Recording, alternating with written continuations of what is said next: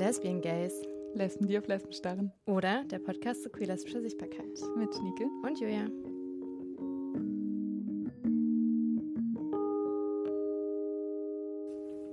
Herzlich willkommen zur 20. Folge von den Lesbian Gays. Ich bin Julia. Ich bin Schnieke. Ich möchte kurz sagen, wenn ihr das hört, wird das heißen, dass eine Folge fertig ist und wir oh ja. eine Folge rausbringen. Ähm, ich hoffe, wir werden stolz sein auf das Endergebnis. Ich bin jetzt schon sehr stolz, mhm. was wir bis zu diesem Tag haben, wo wir das hier aufnehmen. Auf jeden Fall. Also es ist nämlich eine Jubiläumsfolge. Wir sind vor kurzem, also nicht wir, sondern der Podcast ist vor kurzem zwei Jahre alt geworden. Und außerdem ist es unsere 20. Folge und wir hatten mal Lust, ein größeres Projekt zu machen und mehrere Interviews und so ein bisschen mehr eine Art von Reportage zu schaffen. Und wir haben uns das Thema queere Elternschaft ausgesucht. Mhm weil es einfach ein riesiges Thema ist mit ganz, ganz vielen Fragen, die uns auch viel im Kopf rumschwirren und ähm, wo es sich sehr gut anbietet, viele verschiedene Personen und AkteurInnen zu interviewen. Und genau, wir haben Sprachnachrichten, Einsendungen bekommen von HörerInnen, von FreundInnen von uns und wir haben aber auch Initiativen und Projekte interviewt über deren Arbeit, deren Erfahrungen, Herausforderungen und Erfolgserlebnisse. Und wir haben lange überlegt, wie wir überhaupt einsteigen können in sowas. Und dann dachten wir uns einfach, ist vielleicht der Moment, mal ein bisschen von uns zu erzählen. wie vulnerable. äh, und dachten uns, wenn wir eine Sprachnachricht eingeschickt hätten, was hätten wir erzählt? Und uns damit gleichzeitig so ein bisschen zu positionieren. Wir haben beide noch keine Kinder. Das heißt, es ist noch so ein Zukunftsthema für uns und auch in unserem Freundinnenkreis eigentlich noch nicht, schon relevant, aber noch nicht krass, würde ich sagen. Ja. Genau, deswegen freuen wir uns auch sehr, dass wir ganz viele Stimmen haben von Leuten, die schon Eltern sind oder schon sehr konkrete Pläne haben und hoffen einfach so vieles hier in der Folge vereinen zu können. Auch aus dem Grund, weil irgendwie es wir gerade so überlegt haben, was denn, ne, was denn unsere Positionierung ist, ist uns auch nochmal aufgefallen, dass es irgendwie so ein so Eltern werden ist so ein aufgeladenes Thema irgendwie. Mhm. Ich muss mal da denken, ich habe das Gefühl, das ist wie so, kennt ihr das, wenn, wenn man so sagt, so, ah nee, ich bin vegetarisch. ja. Und dann Stimmt, Leute sofort sagen so, also ich esse ja auch ganz wenig Fleisch. So. Ja. Und es ist sofort so, ne, deine eigene Entscheidung auf eine Art immer so eine Sache ist, mit der du eine andere Person ja. auch angreifen genau. könntest, so, genau. obwohl du es vielleicht nicht so meinst oder doch so meinst oder was ja. auch immer. Ja. Genau, das wollten wir nochmal so dazu sagen, dass es hier dass es ein krasses Thema ist, mhm. die, die Meinungen, die Stimmung, die Entscheidungen weit auseinandergehen, wie man mit Sachen umgeht, so. Ja, und dass wir niemanden damit auf die Füße treten wollen, ja, wenn voll. wir andere Ideen davon haben, vielleicht. Ja. Genau. Oder auch die Leute, die ihr gleich hört, wenn die unterschiedliche Ideen ja. von Sachen haben, so. Also. Ja. Und? Wie ist es? Also ist schon auf jeden Fall nochmal spannend, das jetzt auch so viel, so viele Perspektiven gehört zu haben. Ich meine, ihr werdet das jetzt dann gleich nochmal hier in der Folge zusammengeschnitten bekommen, aber war schon nochmal ganz cool, sich damit nochmal so ja. beschäftigen zu können. Vor allem, weil ich auch nicht viele Leute in meinem Umfeld habe, die schon Kinder haben. Mhm. Und mir das manchmal, glaube ich, mehr wünschen würde, dass man da auch so eine Art von Austausch irgendwie hat und so mhm. ein bisschen mehr, ja, einfach erfahren würde. Und das war jetzt so ein bisschen für, für mich so in der Folge auf jeden ja. Fall da. Obwohl wir auch, habe ich das Gefühl, im, im Kreis ein bisschen mehr drüber reden mittlerweile. Ja, langsam kommt es so ein bisschen. Mhm. Ja, das finde ich immer lustig. Wenn man, ich würde immer nicht denken, wenn man auf ein gewisses Alter zugeht, dass es plötzlich so losgeht, aber es kommt so automatisch mhm. und ich bin immer so, äh, ich bin nicht klar, dass ich schon da bin, mhm. aber Voll. Aber ja, I guess. Aber ich glaube auch sonst ist es so ein Thema, was also mal mehr, mal weniger präsent ist. Ich glaube, es ist so ein Auf und Ab. Mhm. Ähm, und also ist auf jeden Fall schon auch ein Thema in, in meiner Beziehung. Also ich bin in einer committeden Beziehung, wo ich mir das auch vorstellen könnte. Mhm. Ähm, aber wir haben beschlossen, die Entscheidung noch so drei Jahre aufzuschieben und dann drüber zu sprechen. Und es fühlt sich eigentlich gerade ganz gut an, weil man dann noch so ein bisschen ja, einfach Puffer hat, sich nochmal hm. mehr Eindrücke zu holen und nochmal so ein bisschen zu gucken, wie andere das machen und hm. dann und dann irgendwie zu entscheiden. Aber es könnte noch alles passieren, praktisch so. Alles ist offen. So fühlt sich zumindest gerade an. Kinder, null Kinder. Nee, also auf jeden Fall weiß ich nicht mehr als zwei Kinder will. Okay. Dafür werde ich, glaube ich, niemals die Nerven haben. Aber ja, so weit bin ich gerade. Ja. Okay, also ich weiß, du hast eigentlich noch drei Jahre Urlaub davon. Ja. Aber was sind so. Was mich beschäftigt. Ja. Mhm. Genau. Also mich beschäftigt auf jeden Fall zum einen so ganz klassisch, glaube ich, will man seine Freiheiten aufgeben, will man sein Leben so krass verändern. Wie schafft man es dann irgendwie auch noch seine eigenen Bedürfnisse und Wünsche irgendwie da so einzukriegen und wie bleibt man irgendwie so eine eigene Person? Das ist mir so ein ganz Mhm. großes Fragezeichen irgendwie. Mhm. Ähm, aber ich glaube, das ist genauso das, weil ich halt nicht so viel Kontaktpunkte irgendwie so dazu habe. Mhm. Ähm, und auch so Erwartungshaltung von außen, aber auch an mich selbst. Ich glaube, ich hätte so den Wunsch, wenn ich ein Kind habe, dann will ich es irgendwie besser machen als alle anderen so ungefähr. Ah, interessant. Ähm, und dann möchte ich auch, dass das Kind irgendwie so so viel an Offenheit und irgendwie verschiedene Lebensformen irgendwie mitbekommt, wie irgendwie möglich so. Und ich glaube, das ist schon auch eine krasse Erwartungshaltung, die ich da an mich hätte. Und ich glaube, ich hätte auch Angst vor so einer Erwartungshaltung von außen. Also, Mhm. ne, so einfach, ja, als queeres Paar, so können die das überhaupt und so. Und also ich weiß, dass queere Paare das können, aber Mhm. trotzdem glaube ich, so, das wird, glaube ich, immer so mitschwingen, so was denken dann andere Leute irgendwie so. Mhm. Ähm, Man darf nicht scheitern, Genau. sonst ähm, ist man das schlechte Abbild Ja. jedes einzelnen queeren Paars. Ja. Und dein Scheitern genau, voll. so alle so. So fühlt sich das auf jeden Fall echt an, ja. Ja. Genau. Plus dein persönlicher Perfektionismus. ja, der hilft dann natürlich nicht. ja. Und sonst, ich weiß nicht, ich- also der Weg dorthin erscheint mir unsagbar schwer. Ich wüsste gar nicht gleich richtig, wo ich damit anfange und wie ich da Mhm. irgendwie eine Entscheidung treffe, wie das stattfinden soll. Ob man adoptiert oder nicht. Und also all solche Sachen, mhm. finde ich, sind so Entscheidungen, die ich mir gar nicht gerade vorstellen kann, die irgendwie überhaupt zu treffen. Ja, Und wie man überhaupt vorgeht, das sind ganz viele Fragezeichen für mich. ja. Und daran merke ich auch, dass ich noch so gar nicht ready bin, weil ich sowas gar nicht Ja. für mich gerade entscheiden könnte. Glaubst du, es kommt, also, ja, ich frage mich immer, ob man irgendwann ready ist, sowas Ja. zu entscheiden oder ob man irgendwann so ist, okay, ich muss jetzt einfach anfangen und dann one step at a time, so. Ja, vielleicht. Aber Ja, wahrscheinlich schon ein Spektrum von, wie bereit man sich fühlt, so, of course. ja oder würde ich jetzt sagen, da ist jemand in meinem Bekanntinnenkreis, wo ich so bin, ah, das könnte ich mir vorstellen, dass es vielleicht noch eine Person ist, die irgendeine Art von Rolle dann spielt, so, Mhm. oder ich sag irgendwie, ich weiß, ich habe ultra viel Geld auf die Seite gelegt und ich kann ich kann das irgendwie über einen offiziellen Samenbankweg oder so machen. Ich meine, ne, das sind ja auch alles so Ah, ja, ja, externe. Faktoren, die da ja auch noch irgendwie mitspielen. Beziehungsweise auch wenn du sagst, du willst adoptieren, musst du irgendwie auch ein gewisses Einkommen irgendwie vorweisen und so. Also ich Mhm. meine, das ist ja, das sind so viele Hürden, die ich mir Mhm. gar nicht irgendwie, die sich so groß anfühlen, dass ich mir das gar nicht richtig vorstellen kann, da irgendwie so hinzukommen und Entscheidungen zu treffen. Ja. Ja. Ja. Vielleicht kann ich da gut einhaken. Ja. Ich will ja keine Kinder. Ja. Du wusstest schon immer, dass ich keine Kinder will. Schon immer wusstest du das? Ich glaube schon. Ja, also, okay.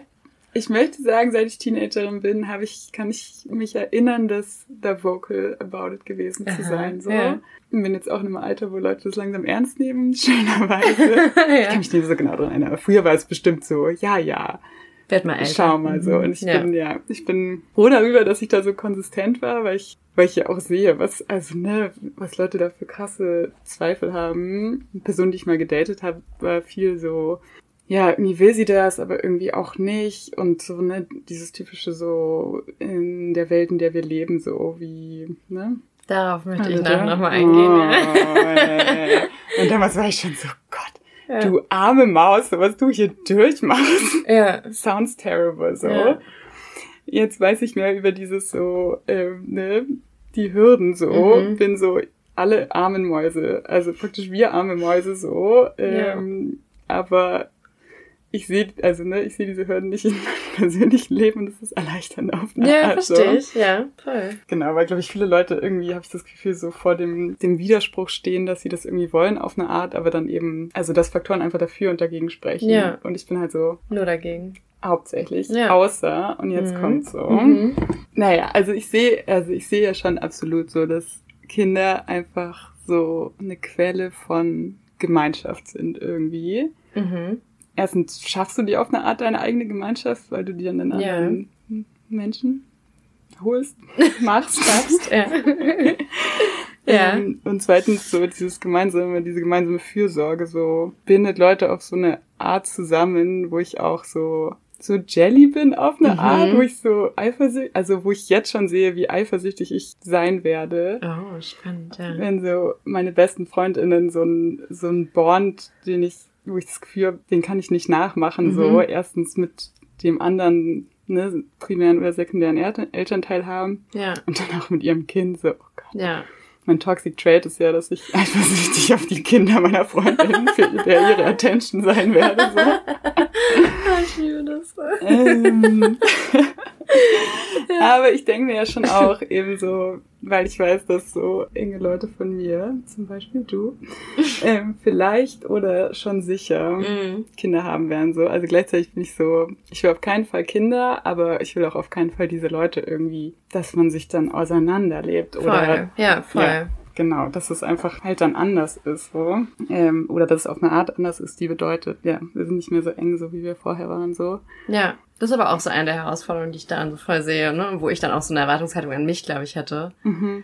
Dass dann trotzdem alles, was so Freundschaften angeht, dann irgendwie auch gleich bleiben muss. Ja, dass man dann genau. immer noch so, so viel Zeit dann irgendwie auch dafür hat, weil, also das will ich dann irgendwie auch nicht missen wollen, das will ich nicht eintauschen wollen Ja. oder so. Weil ich finde es dann irgendwie auch so, wenn so Familie, biologische Familie dann über so Chosen Family irgendwie steht. Ich weiß nicht, das fühlt sich jetzt für It's mich auch nicht vibe, richtig so, an. Ja. Ja. Ich glaube, ich dachte mir dann für mich einfach, weil ich auch so einen so einen Respekt davor habe, wenn Ja. Leute das machen, weil ich krass sehe, wie viel Arbeit das Mhm, ist ja. ähm, und was das für eine Leistung auch irgendwie ist. Auf jeden ähm, Fall. Ein Kind groß zu ziehen, bin ich so, ah, okay, ich bin voll bereit, da mein Leben drumherum zu legen, Ja. irgendwie so. Ja, Also, ne, das heißt, werden dann Kinder hoffentlich Teil meines Lebens sein. ja. Aber würdest du dann auch gern so eine Art von Bezugspersonenrolle da Ja. einnehmen oder eher nicht so? Das ist halt die Frage, ne? Mhm. Ich denke mir schon so in diesem Ganzen so, ich habe mich an den Gedanken gewöhnt, dass ich auch nicht drum rumkomme. ähm, ähm, will be kids. Ja, genau. Denke ich mir schon auch so, wenn ich das Ziel habe, so nah wie möglich mit meinen Friends zu bleiben, dann schließt sich doch der Gedanke an, so, ja, ist man dann, ja, dann ist man doch einfach immer Hm. meistens auch eine Bezugsperson fürs Kind. Ja, Weil es einfach einfacher ist, dann alle zusammen rumzuhängen, als Ja. ja, immer zu schauen, dass äh, das Kind woanders ist und ich diesem Kind ferngehalten werde. Nee, genau. Und ich finde die Vorstellung auch irgendwie schön, so, dass ich so Ja. dritter, vierter, fünfter, sechzehnter Elternteil von irgendeinem Ja, Kind voll. bin, weil das ja auch so eine Utopie irgendwie ist, so, diese, diese Zweier-Sache aufzubrechen, so. Auf jeden Fall. Ich fand es immer voll schön. Ich hatte viele so, meine Eltern hatten viele so enge Freund, Freundschaften irgendwie, die wie so. Tante und Onkel irgendwie auch waren. Krass, ja. Und die waren einfach mal viel da und die sind auch bis heute irgendwie noch so da. Und das fühlt sich dann eigentlich, also mit denen fühle ich mich manchmal enger, als würde ich mit meiner Verwandtschaft, die halt in einem anderen Land lebt, weil Mhm. die sehe ich irgendwie nie, mit denen habe ich nicht so viel zu tun, aber so die Freunde äh, aus der Zeit sind super eng immer noch so. Also, ne? Ich glaube, wenn man so Kinder früh daran gewöhnt, irgendwie viel mit Erwachsenen abzuhängen und einfach so als Teil der Gruppe auch einfach wahrnimmt, dann ist es auch relativ einfach, das einfach so mit einzubinden. Ja, dann bin ich natürlich so, aber ich will ja kein Und dann habe ich ja doch so die Verantwortung und das Commitment, was Aber für schon eine andere sind, so. Verantwortung und Commitment. Aber Das ist gleichzeitig will ich 24/7, ja. Ja, das ist die Sache. Also das ist mein Struggle. So, ich will so Mhm. gleichzeitig will ich so extrem zugehörig sein und Ja. gleichwertig sein. Andererseits will ich ja nicht gleichwertig sein. So. Ah ja, okay, verstehe, Ja. du meinst da. Ja. Aber das ist eigentlich ja finde ich auch genau das und ich glaube, es kommt auch jetzt nochmal recht viel so in den Sprachnachrichten vor, die wir euch gleich zusammenschnitzeln, dass man ja eigentlich genauso in so queeren Familienkonstruktionen sich so ganz neue Rollen und irgendwie Strukturen Mhm. schaffen kann und dass es irgendwie auch voll schön sein kann und dass man da irgendwie so ein bisschen raus kann aus so, aus dem Denken von so einer, ähm, sie, Nuklearfamilie. ich wollte gerade Atomarfamilie so. sagen. Ähm, aus einer Nuklearfamilie und so, wie halt irgendwie so Rollen gedacht werden. Und das finde ich irgendwie auch so das Spannende. Ich glaube, wenn, dann könnte ich es mir auch nur vorstellen, so ein Kreis, wo ich weiß, Mhm. es ist jetzt nicht nur ich und meine Partnerin und wir beide ziehen zu zweiten Kind groß, sondern Mhm. da ist irgendwie Ein ein Netzwerk so, ja. von Leuten, die ich irgendwie super schätze und die ich auch will, dass mein Kind dem dann nah ist. So. Von daher, wenn dann so. so und wenn nicht anders, ja. Ja. Ja, Dann kommen so praktische Sachen wie findet man den Wohnraum irgendwie. Ja, irgendwie das ist ja. Das Das, ist ja dann das nächste so, ne? das sind Aber die nächsten fünf Schritte. ja, Ja, voll. voll. Okay, also noch so ein paar Punkte, die mich noch so beschäftigt haben, waren irgendwie so weitere Hürden auch so nach der Geburt. Mhm. Einfach so, ne? Wie du irgendwie so von anderen Leuten dann immer so direkt in so irgendwie, ja genau, wie so, so, so Fremdzuschreibungen von anderen Leuten oder so, von so Mhm. Blicken oder halt so, man kann sich halt irgendwie davor irgendwie auch nicht schützen, man muss sich so hundertmal erklären am Tag und immer so, nein, wir sind beide die Mütter und so. Und Ja. also das ist sowas, was mir auch so als introvertierte Person, glaube ich, einfach so, ich müsste so hundertmal am Tag für mich einstehen für meine Beziehung, für mein Kind so.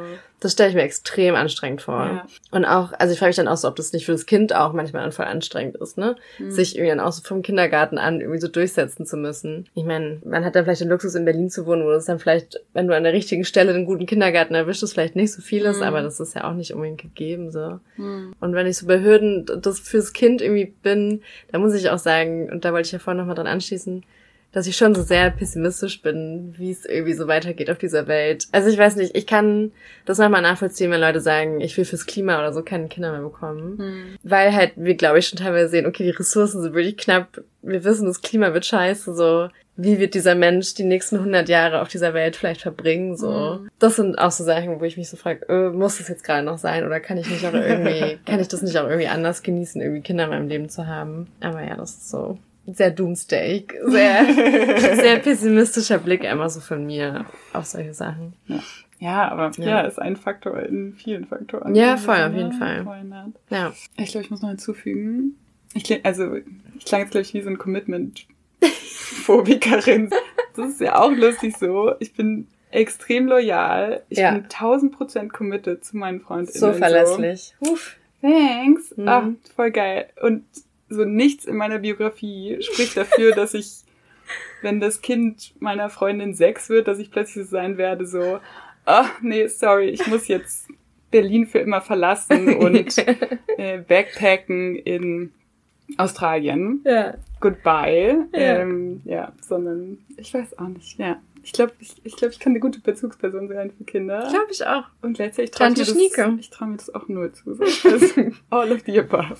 Aber wahrscheinlich ist es einfach so diese Überforderung, die man auch spürt, bevor man ein Kind bekommt, oder? Also ich glaube, man fühlt sich ja. ja. nie ready dafür, weil es einfach so nicht vorstellbar ist, hm. für so ein anderes Wesen so extrem also, ne, ohne das, ohne dich kann das Kind halt nicht überleben, so, das ja. ist irgendwie was, was man sich gar nicht vorstellen kann, ich glaube. Die Verantwortung. Über Verantwortung, Überforderung ist, glaube ich, ganz normal. Ja. Ähm, aber deswegen nicht weniger legitim, ja. Wir werden gleich sehr viele Momente hören von, was wir jetzt schon ein bisschen hatten, dass es schwierig ist, ja. ähm, queer und Eltern zu sein oder Eltern sein zu werden wollen und ganz viele Momente, wie erfüllend es ist, was es für empowernde Momente gibt, auch. Ja, wie sich Eltern vernetzen, genau. füreinander da sind, irgendwie Familienstrukturen und Ideen überdenken. Also wir haben ganz verschiedene Stimmen. Ja. Und ja, hoffen, dass wir die schön für euch zusammengebracht haben. und wir starten mit Madita. Madita hat einen ganzen Podcast zu queeren Familien. Gay Mom Talking findet ihr auf eurer Lieblingspodcast-Plattform und auf Instagram. Madita spricht mit sehr vielen tollen Leuten über alle möglichen Themen im Kontext von dem Thema dieser Folge auch so ein bisschen. Deswegen große Empfehlung. Wir freuen uns extrem, dass sie uns was aufgesprochen hat. Sie erzählt nämlich auch, wie sie, bevor sie Kinder hatte, sich eine Frage gestellt hat, die auch ein bisschen ja, was mit Charme zu tun hat und deswegen sehr cool, das hier zu haben. Ich glaube, die größte Frage habe ich mir noch vor meiner Elternschaft gestellt, nämlich darf ich als lesbische Frau überhaupt Mutter sein? Das war wirklich so eine Frage, die ich mir, als ich merkte, dass der Kinderwunsch so in mir keimte, gestellt habe und da habe ich auch echt ein bisschen mit gestruggelt so, also so diese Fragestellung, ist es okay, wenn ich als queerer Mensch ein Kind oder mehrere Kinder in diese Welt setze, kann ich diese Kinder begleiten, so wie sie es verdient haben, oder setze ich sie vielleicht direkt Diskriminierung aus, ohne dass sie was dazu können, ohne dass sie was dafür können. Und das war echt, äh, es war ein fieses Gefühl. Also so diese, dieses eigene Gefühl der, der Unzulänglichkeit noch einmal so richtig intensiv zu spüren, obwohl ich schon lange out and proud war. Ähm, das, das war, ja, das war eine Herausforderung für mich. Äh, hat gar nicht so lange gedauert. Also ich habe relativ zügig dann gemerkt, ja, natürlich, ne, ich, ich, ich bin stark genug, um meine Kinder ähm, durch diese Welt zu begleiten und ähm, ich möchte gerne Mutter sein und ich denke, dass ich eine gute Mutter sein werde. Also wage ich es. Ähm, aber da kann ich mich noch dran erinnern, dass das auf jeden Fall knifflig war.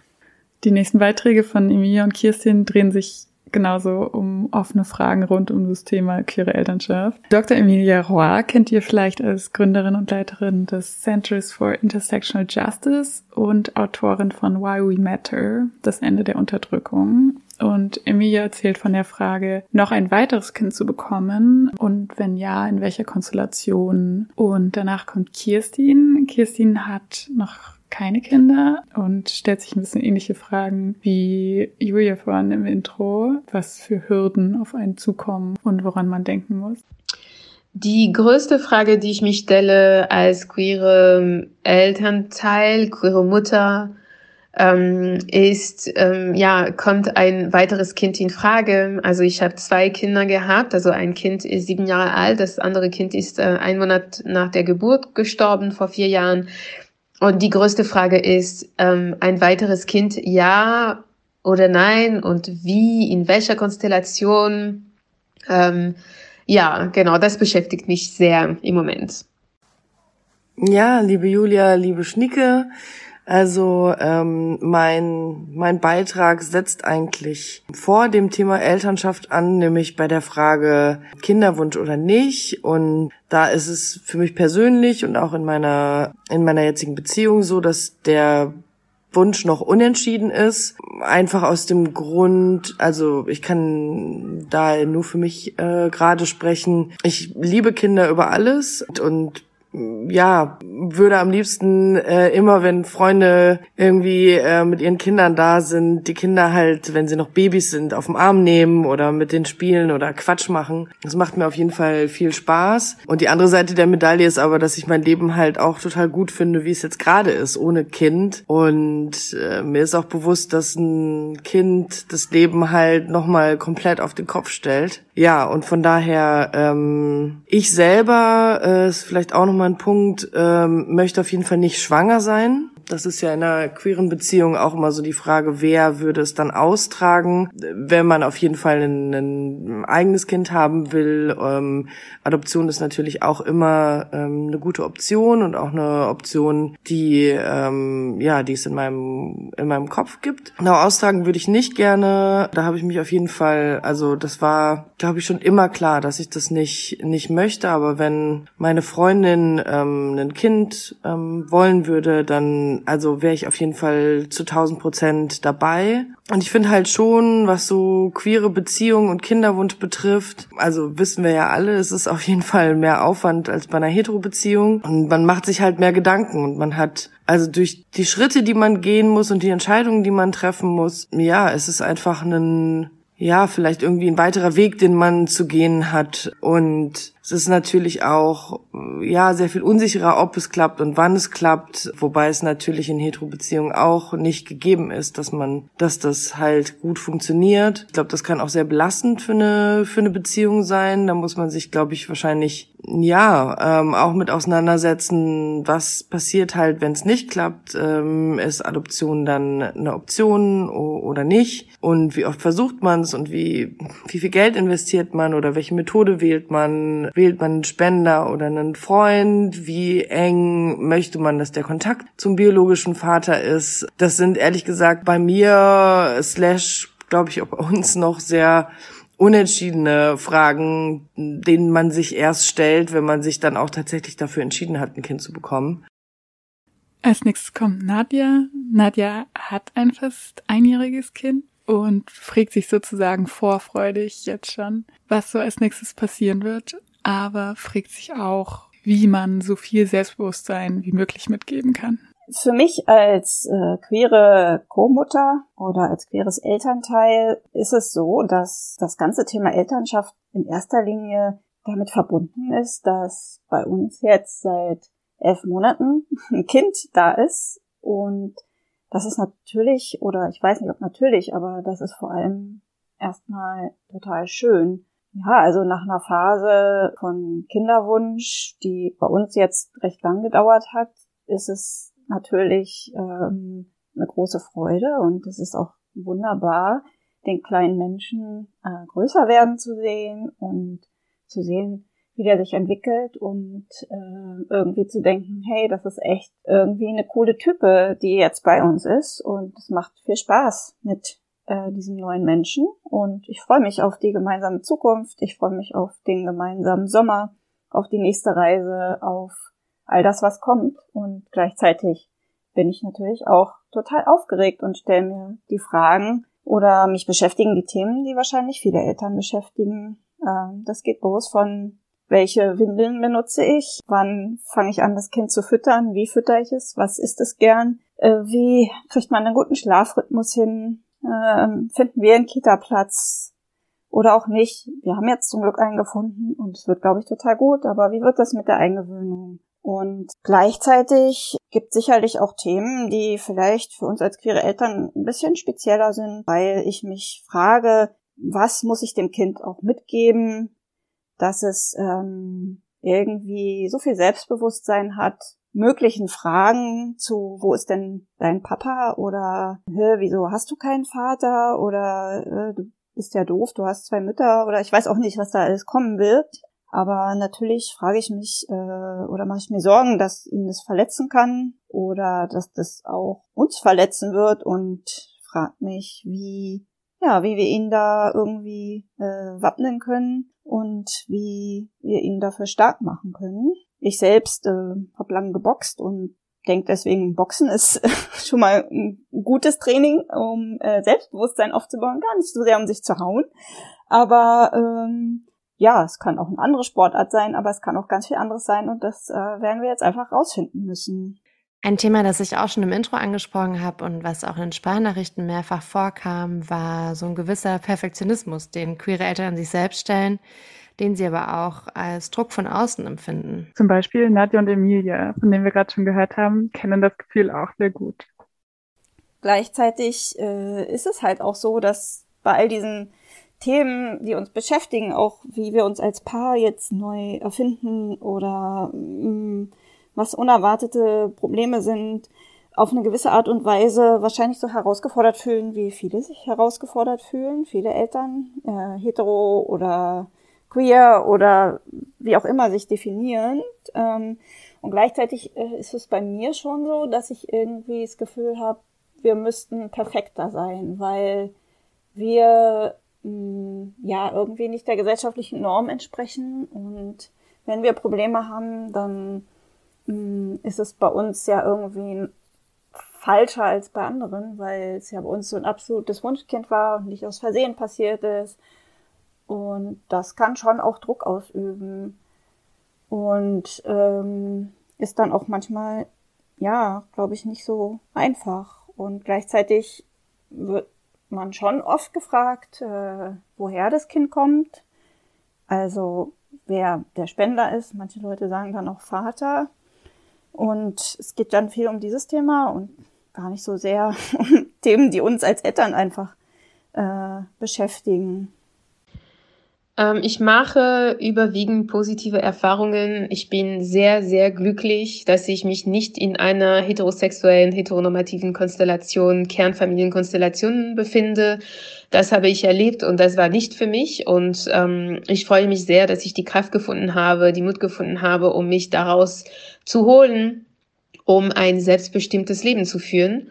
Und ähm, die Erfahrungen, die ich aber mache, ist, dass ich das Gefühl habe, dass ich mich als ähm, Elternteil, als Mutter mehr behaupten muss ähm, und dass viele Stereotype und viele Verurteile mich begegnen. Dass ich zum Beispiel nicht ähm, der Aufgabe als Mutter zurechtkomme oder dass mein Kind ähm, ja die Lasten tragen wird von der Trennung oder dass mein Kind sich nicht richtig entwickeln wird, weil er eben keine Geschwister hat. Und da sind eben Ideen, da sind ähm, Vorstellungen, die mit eine Norm, eine konstruierte Norm verbunden sind. Und ähm, ja, deswegen muss ich jeden Tag äh, diesen, dieser Norm entgegenwirken und auch merken, dass ähm, es keine, keine bestimmte Form von Familie gibt, die glücklich ist und wo keine Traumata erlebt werden, sondern das Leben wird von Glück und von ähm, von Schmerz gemacht und das passiert in allen Familien, egal welche Konstellationen. Und deswegen müssen wir auch diese ähm, die die heterosexuelle Kernfamilie auch dekonstruieren, um zu sehen, dass es nicht reicht, ähm, einfach nur in dieser Konstellation zu sein, um glückliche Kinder zu haben, sondern wir müssen viel mehr Arbeit leisten als Eltern. Nadja und Emilia erzählen also auch von diesem Perfektionismus, den man spürt oder diese Ansprüche, die man an sich selber stellt oder die von anderen an einem gestellt werden und auch wie sie damit umgehen. Und gleich kommt Birgit. Birgit ist schon sehr lange lesbische Mutter, viele Jahre und hat dazu auch Ratschläge. Was ich darüber hinaus wichtig finde, ist, ähm, zu schauen, wie man sich auch tatsächlich Unterstützung holt als Regenbogenfamilie, wenn nicht alles rund läuft. Weil ich glaube, der Druck von außen, dass man äh, als Familie, als Eltern, ich sage jetzt mal gut funktionieren sollte. Der ist zum einen von außen da, der ist aber auch internalisiert und diese Schwelle zu überschreiten, zu sagen, okay, wir haben hier Probleme, wir haben Unterstützungsbedarf, sich das einzugestehen und sich Hilfe zu holen. Ähm, das finde ich ganz wichtig, sich klar zu machen. Es gibt Beratungsangebote, die geschult sind auf vielfältige Familienformen. Es gibt TherapeutInnen, es gibt Ärztinnen und so weiter. Sich hier Adressen zu besorgen und äh, bei einer Stelle zu landen, äh, wo man sich gesehen und unterstützt fühlt. Weil ich glaube, dass jede Familie an irgendeinem Zeitpunkt ja an, an Themen stößt, die sie eben nicht alleine lösen kann. Und da finde ich es super wichtig, sich Unterstützung zu holen. Also es sei es zu Erziehungsfragen, zu Schlafproblemen, zu Problemen in der Schule, aber auch zu Problemen, die in der Beziehung, in der Ehe, in der Elternschaft zwischen den Müttern, zwischen den Vätern bestehen. All das nicht unter den Teppich zu kehren, sondern wirklich frühzeitig anzuschauen und zu gucken, wo finde ich eine Stelle, die mich, die uns, die unser Kind, ähm, die unsere Partnerschaft äh, stärken und unterstützen kann. Das finde ich einen, einen ganz wichtigen Aspekt, damit Familien tatsächlich durch die, all die herausfordernden Lebensphasen, die es einmal nun mal gibt, in diesen ersten 10, 20 Jahren, ähm, dass sie das auch schaffen, gemeinsam schaffen. Und selbst wenn sie es nicht gemeinsam schaffen und irgendwann vielleicht auch eine Trennung der Eltern ansteht, zu gucken, wie kann man gut gemeinsam und auf Augenhöhe, auch unabhängig von unterschiedlichen rechtlichen ähm, Situationen, in denen dann vielleicht die Elternteile sind, äh, wie kann man da mit der neuen Situation ähm, gut umgehen, für das Kind, für sich selber äh, neue Perspektiven schaffen und vielleicht dann nicht die Familie leben, die man sich mal ursprünglich vorgestellt hat, sondern eben eine andere Familie, getrennt in Patchwork, wie auch immer. Das wären wichtige Aspekte, die ich gerne anderem mitgeben würde über ihre Elternschaft. Auch Eltern, die gerade erst am Anfang stehen oder sie sich Gedanken machen. Weil ich glaube, diese Reise, die man antritt, äh, man weiß vorher nicht, äh, niemand weiß, was einen wirklich erwartet. Und es wird ähm, höchstwahrscheinlich anders, als man sich das so alles vorgestellt hat. Aber ich glaube, wir haben alle Werkzeuge, um ich sag mal, Lebenskrisen und diese ganzen Herausforderungen, Krankheiten, Behinderungen, Trennungen, Scheidungen, was auch immer kommt, zu meistern und gut im Sinne des Kindes oder der Kinder damit weiterzuleben und sein Leben neu, immer wieder neu auch aufzustellen. Und so dieses, dieser Drang nach Perfektionismus kommt ja auch nicht aus dem Nichts. Und ich glaube, das hat sicher auch was damit zu tun, dass queere Familien leider äh, im Alltag und auch auf rechtlicher Ebene diskriminierende Erfahrungen machen, wie ihr euch sicher schon denken könnt. Ihr hört im folgenden Abschnitt persönliche Geschichten aus dem Alltag, zum Beispiel aus Adoptionsverfahren, aus der Schwangerschaft und von Elternabenden. Und ihr hört von politischen Handlungsbedarfen, die vor allem aus den Projekten herausklingen und von Wünschen und Forderungen, die die Elternteile haben. Wir haben mit Vanessa von Cocoon gesprochen. Cocoon sind ein queerfeministisches Kollektiv aus freiberuflichen Hebammen in Berlin, die sich 2019 gegründet haben. Manche von ihnen sind queer, manche sind Verbündete, manche sind selbst Eltern, andere nicht und sie wollen gute Arbeitsbedingungen für sich als Hebammen und sind außerdem spezialisiert darauf, queere, nicht-binäre Inter- und Transpersonen achtsam und als fortwährenden Lernprozess während Kinderwunsch, während Schwangerschaft und in der ersten Zeit danach zu begleiten. Welche Herausforderungen für queere Eltern und Familien zeigen sich denn in eurer Arbeit?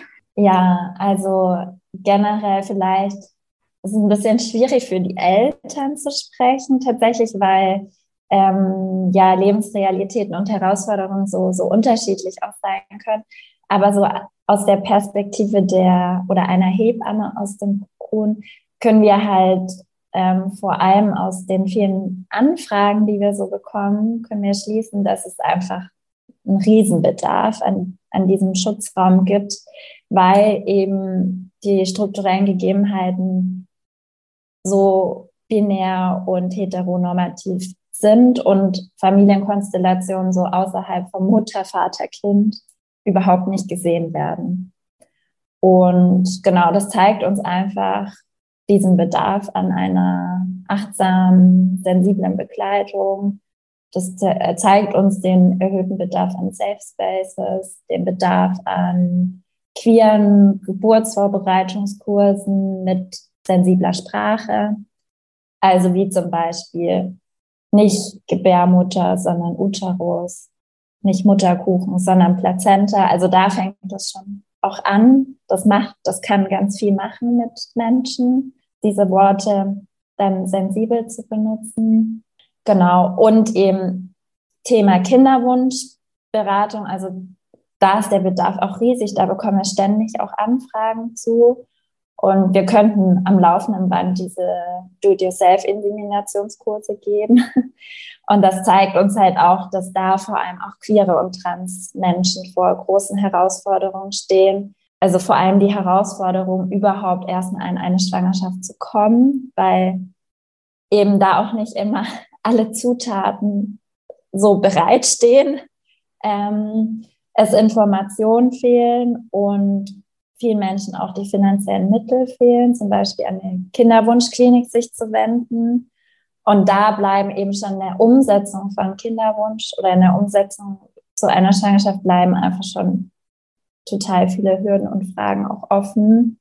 Ja, dann auch wenn das Kind geboren ist, gibt es da zum Thema Elternschaft und Sorgerecht auch wahnsinnig viele gesetzliche Hürden, weil ja es hier in Deutschland eben nur möglich ist, in der Geburtsurkunde Mutter und Vater einzutragen, also zwei Personen. Ja, und das macht es halt für queere Familien oder auch für Familien mit mehr als zwei Elternteilen super schwierig, auch für Transpersonen. Und das führt eben zu einer höheren Belastung einfach.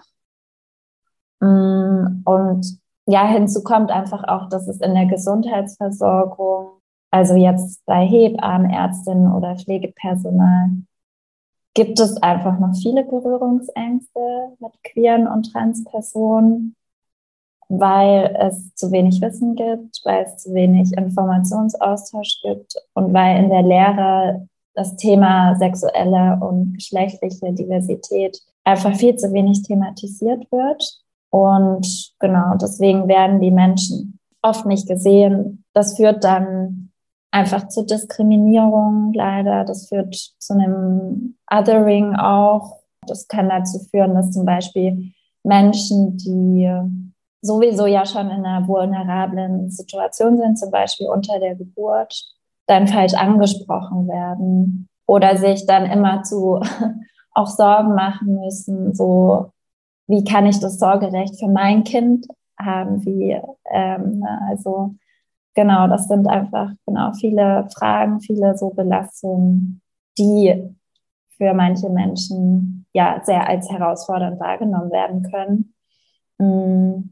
Ja, und was uns wichtig war, auch bei der Frage nochmal zu betonen, dass eben queere und trans Menschen keine besonderen Bedürfnisse haben, sondern dass wir eben ja wissen und sehen, dass was diesen Schutzraum ausmacht, das sollte allen anderen Personen auch zustehen. Aber solange es eben auf diesen vielen Ebenen noch Diskriminierung gibt, braucht es gerade diesen Schutzraum. Und ja, generell würden wir uns natürlich wünschen, dass allen Menschen so eine achtsame, eins zu eins KlientInnen orientierte Betreuung so in der Lebensphase zustehen würde. Ja. So, und jetzt noch sozusagen der Ausblick. Ähm, ja. Wo siehst du denn besonders viel politischen Handlungsbedarf oder was würdest du, was würde euch helfen in eurer Arbeit? Äh, bei dem Thema Kinderwunsch würde uns total helfen, wenn es eine gesetzliche Grundlage gäbe, die es uns Hebammen möglich macht, Kinderwunschberatung auf Kassenleistungen durchzuführen. Also weil die Kinderwunschberatungen werden nicht vergütet, wenn wir Hebammen das machen, sondern wird von den Personen selbst bezahlt und getragen. Und auch, dass die Insemination zu Hause ähm, mit einem Spendersamen über eine Samenbank für uns Hebammen durchführbar ist, weil aktuell geht es leider nicht, dass Hebammen über eine Samenbank ähm, Spendersamen beziehen, um dann zu Hause ähm, die Person zu inseminieren. Das ist wegen den gesetzlichen äh, ja, Grundlagen. Das ist äh, dieses äh, Samenspenderregistergesetz, meine ich vor allem, ähm, was es eben uns nicht möglich macht, dass ähm, wir die Samen beziehen können über die Samenbanken. Und deswegen müssen sich dann Menschen eben an Ärztinnen oder in Kinderwunschkliniken wenden, was da natürlich wieder mit äh, ja, erhöhten Kosten einhergeht und da auch wieder leider mit Diskriminierungserfahrungen auch einhergehen kann. So Genau, also deswegen insgesamt einfach eine bessere Zugänglichkeit für queere und Transpersonen bei Kinderwunschbehandlung und eben eine diskriminierungsfreie Kostenübernahme. Weil in vielen Bundesländern ist es ja so, dass die Kosten bei Kinderwunschbehandlung nur für heterosexuelle verheiratete Paare übernommen wird. Und das schließt halt viele Menschen einfach konsequent aus. Ja. ja. Krass. Okay, also ja, nicht zu knapper Handlungsbedarf auf jeden allein gesetzlich. Ja, also. auf jeden Fall. Ja, und es gibt andere Länder, wo es gut funktioniert, wo Hebammen eben zu Hause inseminieren. Ja, warum auch nicht, ne? Jetzt, wo ich es höre. Es ist irgendwie so einfach. Es ist so einfach und auch so kostengünstig eigentlich. Ja, deswegen wäre sehr wünschenswert. Ja, und dann Handlungsbedarf bei natürlich der Eintragung in die Geburtsurkunde der Zwang zur Stiefkindadoption muss unbedingt abgeschafft werden. Mm, es braucht eine rechtliche gleichberechtigte Elternschaft für Erwachsene, wenn es mehr als zwei Personen sind, also mehr als zwei Elternteile sind. Und da wäre es auch super wichtig, dass in der Geburtsurkunde die Bezeichnungen geändert werden, weil die jetzt eben noch so vergeschlechtlich sind. Also wie gesagt, nur Mutter und Vater ist aktuell einzutragen und es genau gibt halt vielen Menschen die Möglichkeit, sich gar nicht einzutragen oder nicht gesehen zu werden. Und ja, da braucht es ganz klar auch das Selbstbestimmungsgesetz, dass eben Transpersonen sich mit ihrem geänderten Namen und ihren Geschlechtseintrag in die Geburtsurkunde eintragen lassen können. Ja, und wir sehen halt ganz klar auch einen Handlungsbedarf in der Ausbildung von Hebammen, auch von Ärztinnen, dass da eben das Thema Diversität ähm, in der Lehre mehr thematisiert wird, sodass eben eine diskriminierungssensible Haltung gefördert werden kann.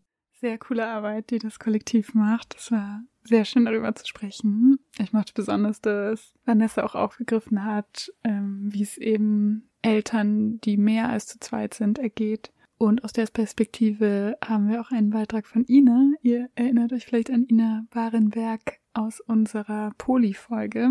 Und Ina erzählt von unangenehmen oder negativen Fremdzuschreibungen und Wahrnehmungen welche Erfahrungen mache ich als queeres Elternteil oder als ähm, in der queeren Elternschaft. Ich denke, dass ähm, ich da noch nicht auf so viel Erfahrung zurückblicken kann, weil unser Kind noch nicht so alt ist.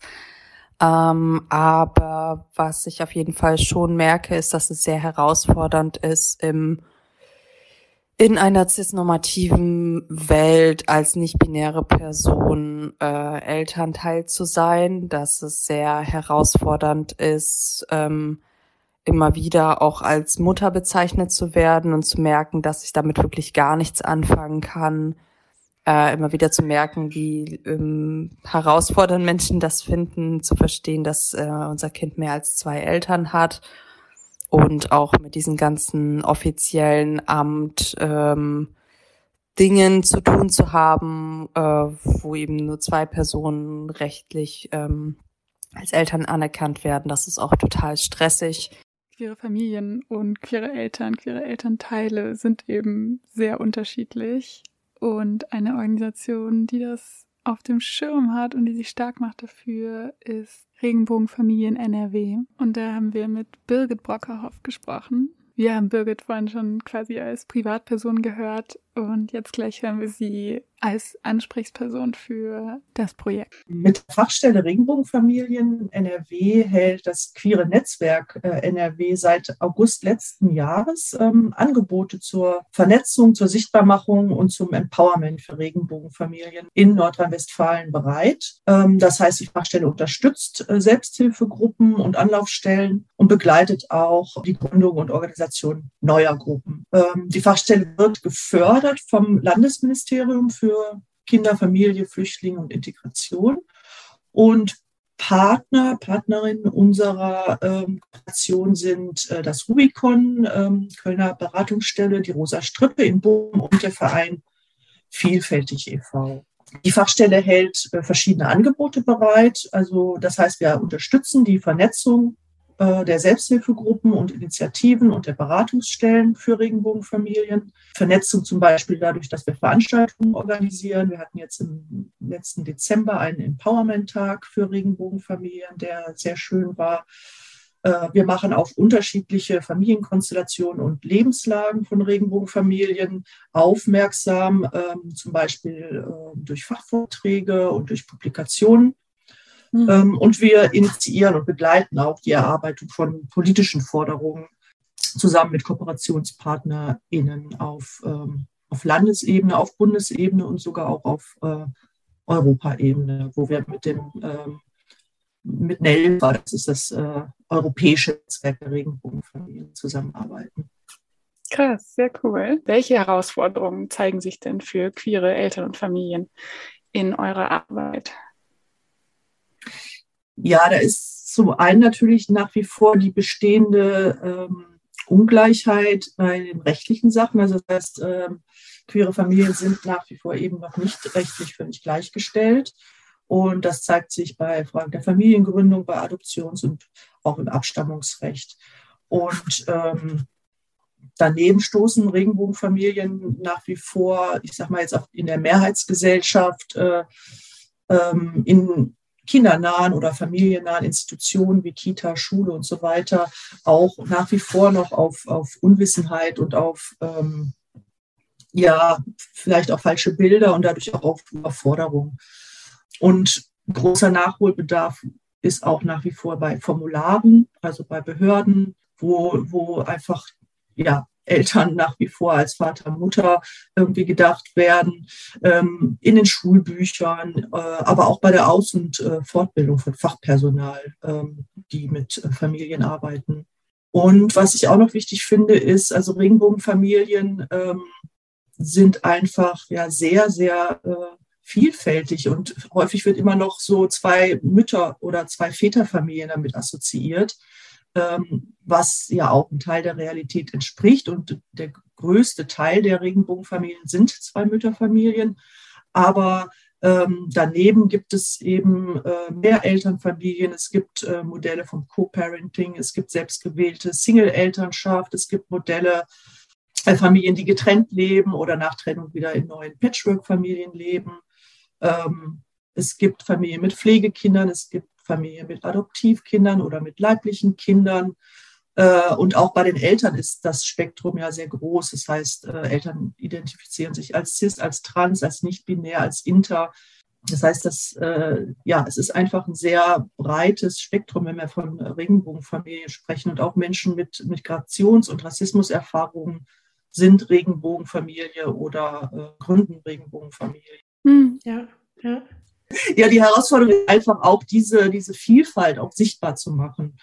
Ähm, damit letztendlich die, die Bilder, die so da sind von ähm, Regenbogenfamilie, ist nur das, damit sich das auch äh, erweitert. Ja, ich würde mir wünschen, dass die ähm, Diversität, die ja da ist innerhalb der Familien, dass die wirklich sichtbarer wird hm. in Schulbüchern, auch in der Ausstattung von Medien. Ähm, in Bibliotheken, in Kitas und so weiter. Und das andere ist, dass insbesondere Transmenschen mit Kinderwunsch aktuell verstärkten Beratungsbedarf haben. Das zeigen Erfahrungen von ähm, Fachberatungsstellen. Und ähm, es ist einfach zu beobachten, dass in den letzten Jahren sich auch mehr und mehr trans- und nicht-binäre Menschen äh, mit der Umsetzung ihres Kinderwunsches äh, auseinandersetzen und sich auch dafür entscheiden. Und nichtsdestotrotz sind die rechtlichen und auch medizinischen Hürden für diese Personen nach wie vor sehr schwierig und sehr hoch. Mhm. Ähm, auch die Suche nach äh, passenden Frauenärztinnen, Hebammen, Geburtsverbreitungskursen und so weiter ist für Transmenschen äh, sehr schwierig. Und da sehe ich noch einen großen Handlungsbedarf. Von einer gewissen Stärke, die auch daher kommen kann, dass man nicht unbedingt einem heteronormativen Ideal entspricht, erzählt Ines Paul Bachmann gleich viel. Ines Paul arbeitet beim Rubicon in Köln. Das Rubicon unterstützt LGBTIQ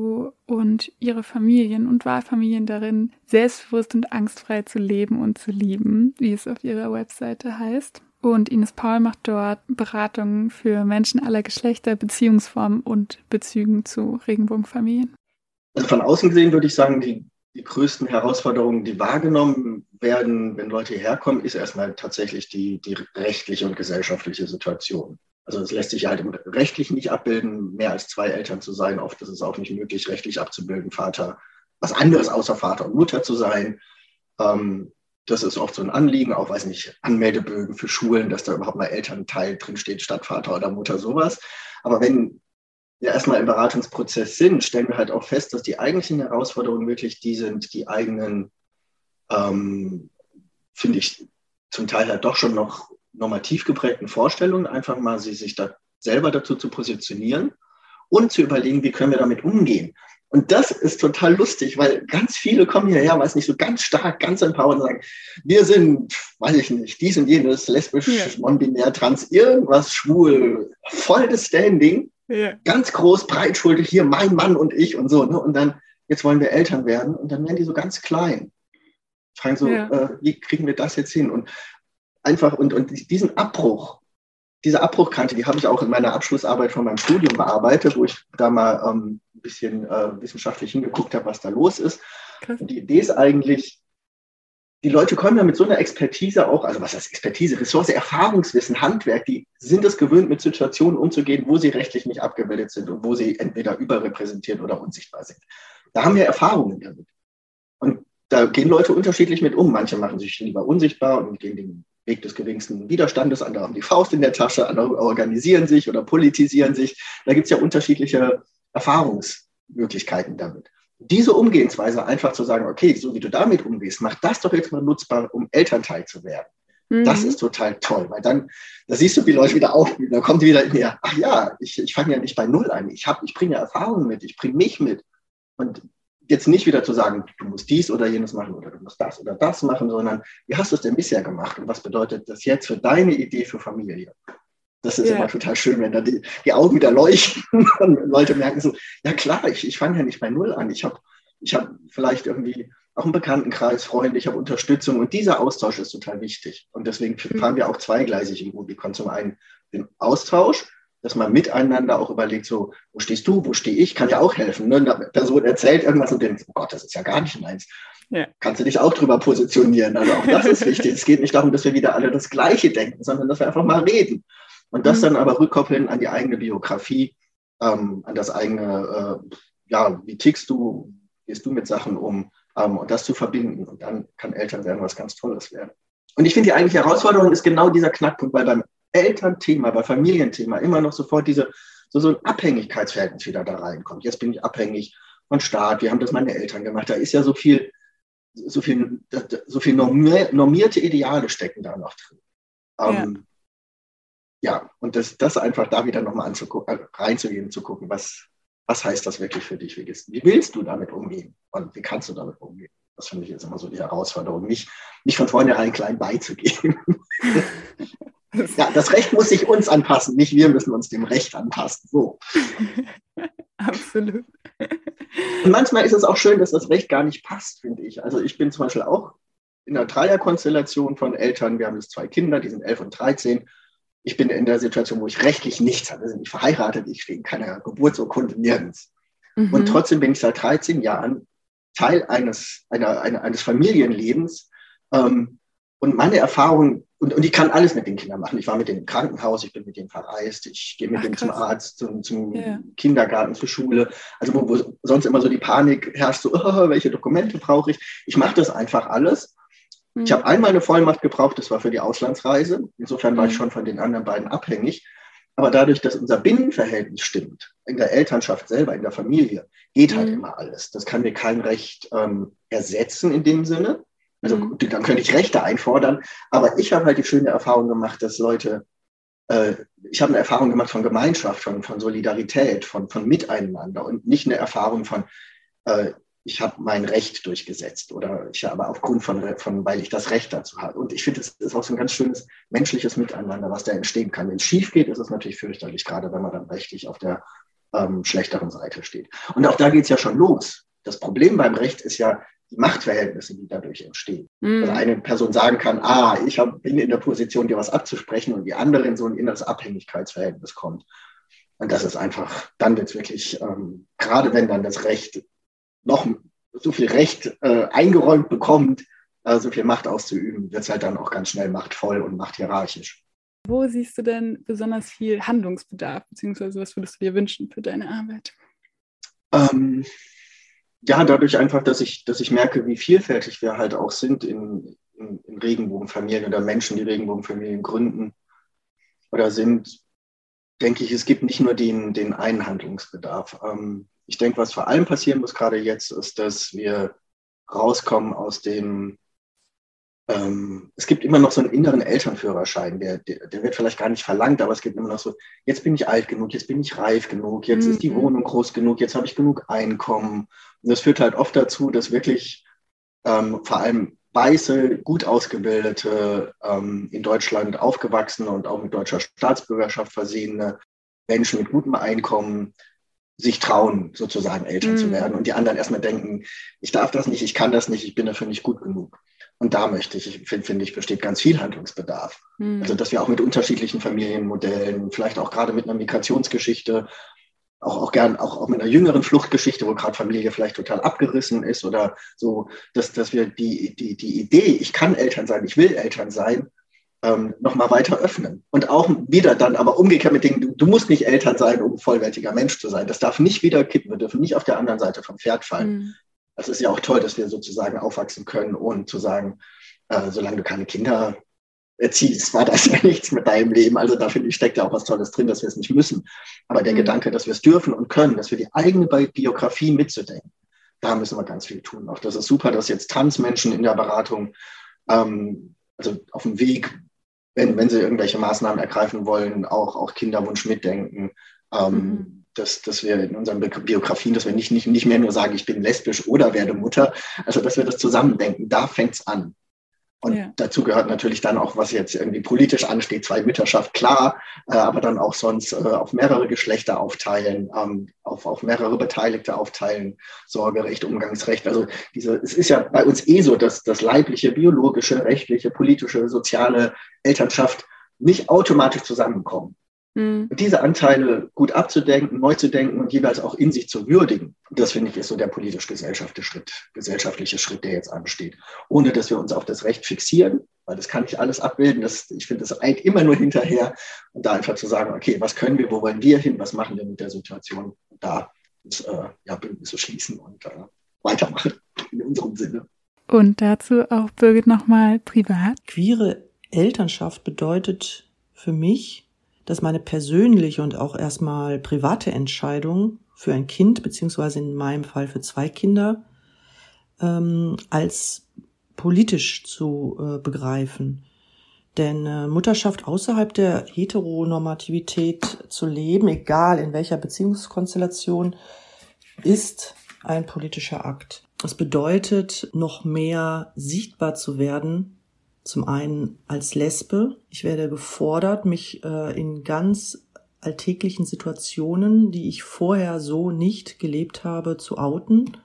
Äh, zum Beispiel in der, äh, bei der Bewerbung um einen Kita-Platz oder beim Elternabend in der Schule, auf dem Spielplatz oder in der Pickler- oder PKIP-Krabbelgruppe. Ähm, ja, das sind alles Situationen, die ich vorher als langjährig lebend lesbische Frau überhaupt nicht ähm, erlebt habe. Und jetzt mit Kind komme ich in äh, heterosexuelle Kontexte, wo ich erstmal von außen als ähm, heterosexuell wahrgenommen werde. Ja, ich bin Mutter, also bin ich äh, hetera, also bin ich nicht lesbisch.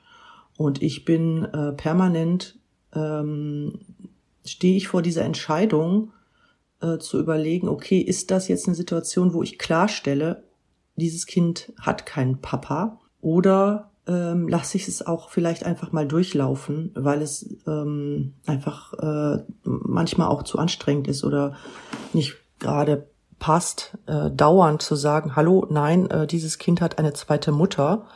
Ähm, nein, es gibt keinen Vater.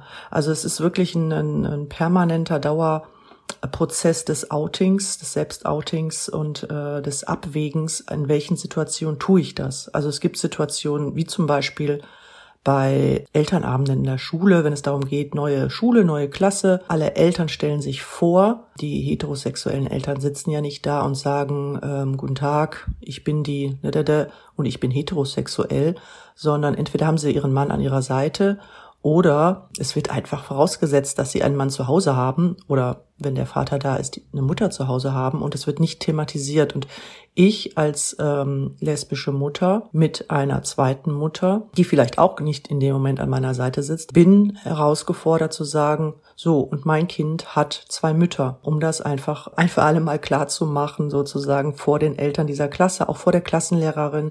Also es sind alles Situationen, in denen ich äh, herausgefordert bin. Genau. Und nochmal mehr bin ich es auch als inzwischen Teilzeit Alleinerziehende, da ich eben keine Partnerin an meiner Seite habe. Das heißt, ich werde nochmal mehr als heterosexuell wahrgenommen mit einem Kind, mit inzwischen Teenager-Kindern und ich muss permanent schauen, stelle ich das jetzt klar äh, oder ist es gerade gar nicht wichtig? In allererster Linie bin ich natürlich Elternteil. Also ob queer oder nicht queer ist dann ja erstmal Wuppe, denn ähm, ja, so als, als allererstes ist mein Job natürlich, eine gute Mutter zu sein. Aber selbstverständlich ist eine queere Elternschaft nochmal was Besonderes und verbunden mit vielen Herausforderungen, aber auch vielen Chancen, die eben unser Leben so bietet. Und natürlich bin ich auch, genauso wie meine Frau und andere queere Eltern, auch immer mal wieder Opfer von Diskriminierung, manchmal in einem sehr kleinen Rahmen, wo es nur eine blöde Bemerkung ist oder eine Frage, die unangemessen ist oder sowas, aber natürlich auch auf ganz großer politischer und gesellschaftlicher Ebene. Und das ist natürlich ähm, ja häufig auch sehr verletzend und macht mich auch wirklich wütend sehr oft. Und ich bin froh, dass wir jetzt zumindest politisch auf einem Weg sind, der in die richtige Richtung geht und sehr vielversprechend ist.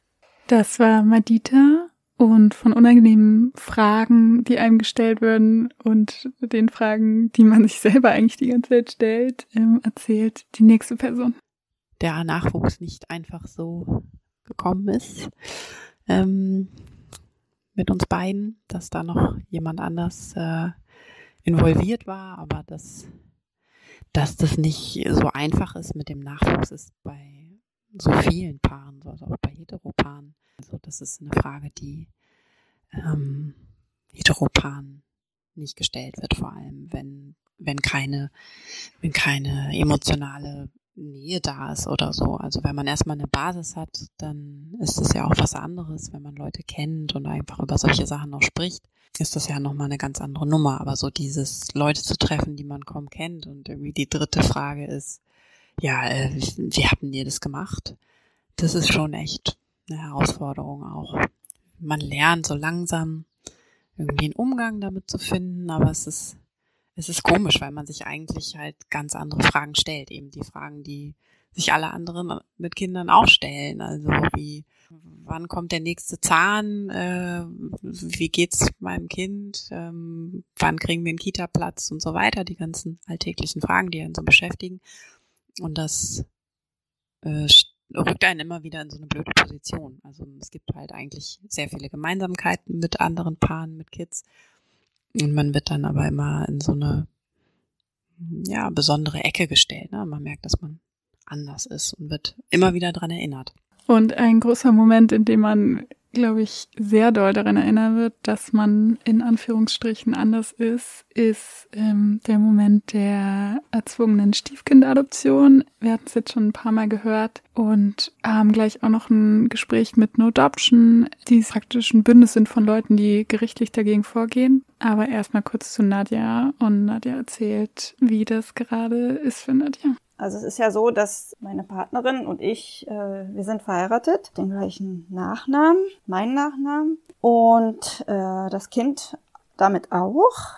Hm, meine Partnerin hat das Kind zur Welt gebracht und auf der Geburtsurkunde steht aber nur sie als Mutter. Ich bin in der Konstellation quasi nicht existent und ich habe da auch schon Erfahrungen gemacht in einem Berliner Krankenhaus, dass ich, weil ich nicht sorgeberechtigt bin, und obwohl ich die Vollmacht meiner Frau dabei hatte, nicht die äh, notwendigen Dokumente unterschreiben durfte und meine Frau, obwohl sie eigentlich kurz nach der Geburt noch nicht unterwegs sein sollte, persönlich antanzen musste, ähm, während ich das Haus verlassen musste, weil äh, Corona war und nur eine Person da sein soll, was uns vor eine ziemliche logistische Herausforderung gestellt hat, weil das Kind ja schon im Krankenhaus drin war. Und solche Situationen fühlen sich ehrlich gesagt ziemlich beschissen an, weil ja, ähm, das ist unser gemeinsames Kind und der wächst auch so auf und es war immer unser Wunsch und der ist in unsere Ehe hineingeboren. Aber rein rechtlich bin ich da jetzt erstmal ein Niemand. Deswegen habe ich mich jetzt auch entschieden, nach wirklich langem Ringen, obwohl ich das politisch echt irgendwie oll finde, dass ich diese Adoption durchziehe, die Stiefkindadoption. Und ich muss sagen, dass äh, ich ja wusste, ich wusste, was da auf mich zukommt. Und ich denke auch, dass das alles irgendwie gut gehen wird. Aber es ist dann doch, wenn die ähm, Post dann kommt vom Familiengericht, was für Dokumente ich beizubringen habe, dann doch irgendwie ein ganz schöner Schlag in die Magengrube. Also es geht los, dass ich ein Gesundheitszeugnis vorlegen muss und irgendwie anscheinend gesund genug sein muss. Also ja, nicht so krank, dass ich irgendwie frühzeitig nicht mehr erwerbstätig sein kann. Ich sollte keine ansteckenden Krankheiten haben und so weiter. Ich muss äh, ein Führungszeugnis beibringen. Okay, meinetwegen. Ich muss äh, einen Staatsangehörigkeitsnachweis beibringen. Genau, also muss ich nachweisen, dass ich Deutsche bin. Dazu muss ich vielleicht sagen, dass das bei mir schon auch wirklich komische Gefühle auslöst. Ich habe keinen deutschen Nachnamen, ich habe einen arabischen Nachnamen und ich weiß es nicht. Wahrscheinlich müssen alle das dabei bringen. Habe mich da auch nicht näher erkundigt. Aber das Gefühl, das es bei mir auslöst, irgendwie nicht dazuzugehören oder irgendwie beweisen zu müssen, dass ich Deutsche bin, obwohl in dem notariell beglaubigten Schreiben schon drin steht, dass ich äh, mich durch meinen Personalausweis ausgewiesen habe und äh, deutsche Staatsbürgerin bin. Ja, das mh, mm, ja, fühlt sich einfach blöd an. Klar, Verdienstnachweise, also muss ich anscheinend auch genug verdienen. Keine Ahnung, was da die Bemessungsgrundlagen sind. Und naja, dann noch so Dokumente von der Quelle, wo das Kind herkommt, biologisch. Ja, und richtig absurd, meiner Meinung nach, wird's dann, dass das Kind selbst auch ein Gesundheitszeugnis beibringen muss und ja, und dass dann nächste Woche auch noch ein Besuch vom Jugendamt bei uns zu Hause ansteht, was bestimmt ein nettes Gespräch wird, hm, hoffe ich jedenfalls. Aber was natürlich schon irgendwie sich in Bezug auf ja, die Privatsphäre und den Besuch von einem Amt in der eigenen Wohnung einfach komisch anfühlt. Insgesamt hat es ja schon so einen Beigeschmack von irgendwie einen Eingriff in meine äh, Würde als Mutter, als Person. Und ähm, ich hoffe wirklich, dass sich da bald was ändert. Äh, es ist ja so, dass äh, jedes Kind, was in eine Ehe reingeboren wird, in eine Hetero-Ehe, automatisch das Kind des äh, Mannes ist. Egal, ob der Vater ist oder nicht wenn die Adoption durch ist und die Geburtsurkunde vom Kind geändert wird, dann stehe ich da auch als zweite Mutter drin, aber bis dahin halt nicht. Und ich frage mich, warum geht das nicht einfach direkt bei Geburt? Was soll das alles? Es fühlt sich echt nicht toll an. Und es macht irgendwie auch wütend. Und ich frage mich, hey, wir sind im Jahr 2022. Wo stehen wir hier eigentlich? Ähm, von wegen Ehe für alle. Irgendwie dann doch wieder nicht Ehe für alle und so weiter. Ja, das äh, ist für mich leider auch ein Teil queere Elternschaft und ich hoffe, dass es äh, zukünftigen Generationen an queeren Eltern erspart bleibt, dieses Prozedere auch noch auf sich zu nehmen. Dennoch schreite ich da rein äh, mit erhobenem Haupte und äh, bin zuversichtlich, dass das alles gut gehen wird. Vielen Dank an Nadja fürs Teilen. Ich finde es sehr krass, das zu hören. Und damit das zukünftige Generationen oder auch schon jetzige Generationen bald hoffentlich nicht mehr durchmachen müssen, dafür steht No Adoption. No Adoption ist ein Bündnis aus Familien und Aktivistinnen, deren Ziel es ist, das Abstammungsrecht, also das, wo das alles, was wir gerade gehört haben, so ein bisschen verankert ist, ändern wollen. Und wie genau das funktioniert, darüber haben wir mit Tina Klitsch-Eulenburg von No Adoption gesprochen. Wir haben das angegangen in dem Jahr, als unser Sohn, also der Sohn von meiner Frau und mir geboren wurde. Das war 2020 im Mai. Ähm, ich selbst bin Juristin und habe äh, die Lage vorgefunden, dass ich ja dann nicht mit Elternteil meines äh, eigenen Kindes bin, wenn meine Frau das Kind bekommt. Und mhm. ähm, dann haben wir uns natürlich gedacht, ähm, ich gehe da natürlich aus so einer juristischen Perspektive dran und habe überlegt, wie kann man das ähm, rechtlich angehen. Habe dann gegoogelt und bin sofort auf den Fall von den Ackermanns gestoßen, die das ja auch schon machen. Und deren Rechtsanwältin ist eben Lucy Chibut. Und dann habe ich die einfach direkt angerufen. Und sie hat mir dann erklärt, was sie machen. Und ähm, dann habe ich gesagt, gut, das machen wir, aber wir brauchen da noch mehr Leute, denn ich glaube, wir brauchen da A, mehr Öffentlichkeit und B, ähm, auch so eine Art Strategie, strategische Prozessführung, dass man eben möglichst viele unterschiedliche Konstellationen möglichst abbildet, die dann gemeinsam auflaufen können bei den Gerichten. Mhm. Äh, kannst du nochmal erklären, was strategische Prozessführung ist? Das kann alles Mögliche sein. Es ist eine Prozessführung, die eine gewisse Strategie verfolgt.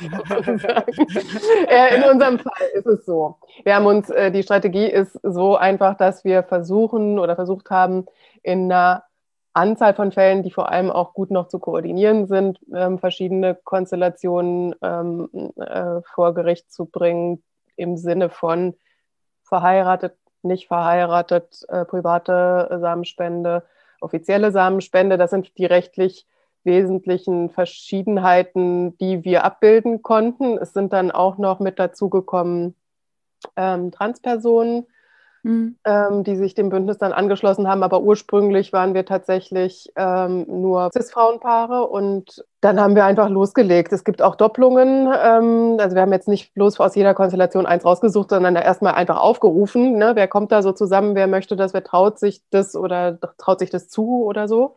Mhm. Und ähm, genau, dann ist es auch so, dass tatsächlich das ganz gut war, nicht von einer Konstellation nur eine Familie mit reinzunehmen, sondern man sieht, es war erstaunlich sehr, sehr unterschiedliche Ergebnisse in den Prozessführungen. Krass. Ja. Genau, so dass wir da wirklich alle an verschiedenen Punkten waren, auch wenn die Konstellation vermeintlich dieselbe gewesen ist und ähm, Strategie einfach auch das zusammenzubringen, das Wissen, was da vorhanden ist, die allermeisten Fälle laufen äh, deshalb auch über eine Rechtsanwältin, nämlich Lucy Chibut nach wie vor. Aber es haben sich auch weitere ähm, Paare angeschlossen und RechtsanwältInnen angeschlossen, die auch äh, Prozesse führen. Aber das Wesentliche ist eigentlich der Teil von Lucy nach wie vor. Wo siehst du denn besonders viel politischen Handlungsbedarf, beziehungsweise welche, ja, welche Richtung findest du besonders wichtig, in die es gehen könnte? Es ist besonders wichtig, dass das wirklich zügig und umfassend gelöst wird. Das Problem ist nämlich, es gibt so viele, ich habe ja Austauschtreffen jeden Monat, wo äh, Familien hinkommen, die von dieser sogenannten Stiefkindadoption, also dem Fall, dass nur ein Elternteil in die Geburtsurkunde eingetragen wird, betroffen sind. Hm. Und an jedem Tag wird ja wieder Verfassung gebrochen für Eltern und Kinder. Und Kinder sind nicht doppelt abgesichert, wie alle anderen Kinder auch. Das ist zwingend notwendig, das für alle sofort umfassend zu regeln. Das hätte schon immer so sein müssen, weil es noch nie falsch gewesen ist. Aber jetzt, wo nun auch die Regierung dran ist, die ja dem auch, die dafür ein offenes Auge hat, ähm, mhm. geht, führt da keinen Weg drumherum. Wir brauchen ein, äh, eine Eltern-Kind-Zuordnung, wo das Kind ab Geburt zwei Elternteile hat und zwar für alle Konstellationen. Es wird immer gesagt, das ist so kompliziert. Das ist es nicht. Man mhm. muss einfach den Faktor Geschlecht aus den zwei Paragraphen rausnehmen und fertig ist die Suppe. Dann gibt es noch Dinge, die man vielleicht noch mal regeln muss, wenn man ähm, dann noch einen äh, Spender hat, der vielleicht irgendeine Rolle spielen will oder so. Das kann man alles auch noch ausgestalten. Aber im Grunde genommen ist die Lösung wirklich denkbar einfach. Und hier will auch niemand irgendwem Rechte wegnehmen. Also es gibt ja auch die Diskussionen mit biologischen Vätern ähm, und so weiter. Es geht überhaupt nicht darum, irgendjemanden zu entmachten oder irgendwelche äh, Eltern zu schaffen, die keine äh, sein sollten oder so. Es geht einfach nur darum, klare Regelungen zu treffen. Wer ist Eltern? Wer ist Spender? Und dann kann sich auch keiner mehr umentscheiden an irgendeinem Punkt, sondern und niemand muss irgendwen adoptieren, sondern das ist einfach von vornherein und vorgeburtlich klar, wer da wer ist. Weil im Augenblick haben wir die Situation, dass die äh, Familien, die da entstehen, wirklich schutzlos sind. Äh, erstmal, sie müssen adoptieren und bis zu diesem Zeitpunkt, wo die Adoption durch ist, gibt es keinen Schutz es gibt keinen. Es gibt, du kannst es auch nicht rückwirkend geltend machen, dass jetzt irgendjemand irgendwas erbt oder dass da, wenn irgendwas ist, äh, äh, man dann irgendwie das noch nachträglich regeln kann oder so. Nee, man ist immer davon abhängig, dass es eine Vollmacht gibt oder dass Leute wohlwollend sind. Ähm, oder so. Und ähm, wenn Absprachen getroffen werden, dann müssen die nicht eingehalten werden vorgeburtlich. Das ist eine Situation, die für überhaupt niemanden gut ist und das muss sofort geregelt werden. Hm. Glaubst du, also wie siehst du die Chancen, dass auch mehr als zwei Elternteile irgendwann in der nahen Zukunft möglich sein werden? Also in der nahen Zukunft glaube ich es ehrlich gesagt nicht. Hm. Ähm, ich persönlich fände es gut, wenn es für alle Familien, die sich gründen und das so haben wollen, wie sie es haben möchten, es auch Möglichkeiten gäbe, das so zu wählen. Aber ich glaube nicht, dass es wirklich gleichberechtigte Elternteile von mehr als zwei Eltern jetzt bald geben wird. Ich glaube, was ja auch schon angekündigt ist, ist äh, zu sehen, ob man dieses kleine Sorgerecht weiter ausbauen kann. Das ist ja also im Grunde fast schon nach der jetzigen Gesetzlage sowieso so. Mhm. Ähm, also jetzt keine Neuerfindung des Rades. Aber gut, alles, was Mehrelternfamilien ähm, stützt und weiterhilft, finde ich gut, äh, klar. Aber nee, also ich glaube, es gibt es auch tatsächlich ja auf der Welt schon nicht so wahnsinnig häufig. Ich glaube, mhm. in einer Provinz in Kanada und noch irgendwo mhm. ist das ähm, und ich denke, Deutschland hat ja bewiesen, dass, sie, dass wir in diesen Fragen eigentlich fast immer hinten dran sind. Also von Westeuropa sind wir, glaube ich, mit Italien und Griechenland ganz hinten, mhm. was diese Fragen angeht. Also halte ich es für sehr unrealistisch, dass wir da äh, jetzt in dieser Legislaturperiode in irgendeiner Weise an zwei Elternstellen kratzen werden. Nee, leider nicht. Mit dem nächsten Thema beginnt eigentlich der zweite Block unserer Folge, der sich nun vielmehr auf Empowerment fokussieren soll. Ihr hört verschiedene Perspektiven auf selbstbestimmte Familienführung. Es geht viel um Care-Arbeit, welchen Gestaltungsraum man hat und äh, um eine besondere Expertise, die wir als Queers ins Thema Elternschaft mitbringen. Für mich ganz persönlich bedeutet queere Elternschaft, dass ich als lesbische Frau, als lesbische Mama mein Familienleben leben kann. Und zwar genauso, wie es mir passt, wie es zu meiner Familie passt. Und für mich bedeutet queere Elternschaft auch, ein großes Stück Freiheit, weil mir durchaus bewusst ist, dass die Generationen Lesben, die, die vielleicht vor mir einen Kinderwunsch hatten, ähm, ja nicht so einfach, wie ich das konnte, den Kinderwunsch auch erfüllen konnten. Natürlich gibt es noch ganz viel, was ich noch tun muss, politisch und auch gesellschaftlich, aber ich bin auch sehr froh, dass ich ja zu einer Generation queerer Menschen gehöre, die einfach Eltern sein können. Und das macht mich sehr glücklich, denn Familienleben ist für mich wirklich das Schönste, was, was ich mir vorstellen kann. Nora lebt ein Familienmodell mit mehr als zwei Elternteilen und berichtet darüber, welche Freiheiten und Möglichkeiten das für sie, aber auch für sich als Paar und auch für sich als Familie mit sich bringt. Also ganz klare Vorteile sind auf jeden Fall, dass unsere Tochter mehr als einen Erwachsenen um sich hat oder mehr als zwei Erwachsene und so ganz viele verschiedene Eindrücke sammeln kann. Und äh, ganz besonders gut ist auch, dass man die Rollen aufteilen kann. Man muss nicht Paar und Eltern gleichzeitig sein, sondern man kann es trennen. Zeiten, wo man nur Eltern sein kann und Zeiten, wo man nur Paar sein kann. Und in beiden dann das voll ausleben kann. Und man muss es nicht unter einen Hut quetschen, sondern kann sich für beides dann genau die richtige Zeit nehmen und davon profitieren eigentlich alle bei uns im Konstrukt. Auch Ina lebt in einer Polyfamilienkonstellation und berichtet darüber, dass für Ina queere Elternschaft besonders bedeutet, abseits der Normativitäten zu leben, Dinge neu zu verhandeln und bedürfnisorientiert das Familienleben zu gestalten.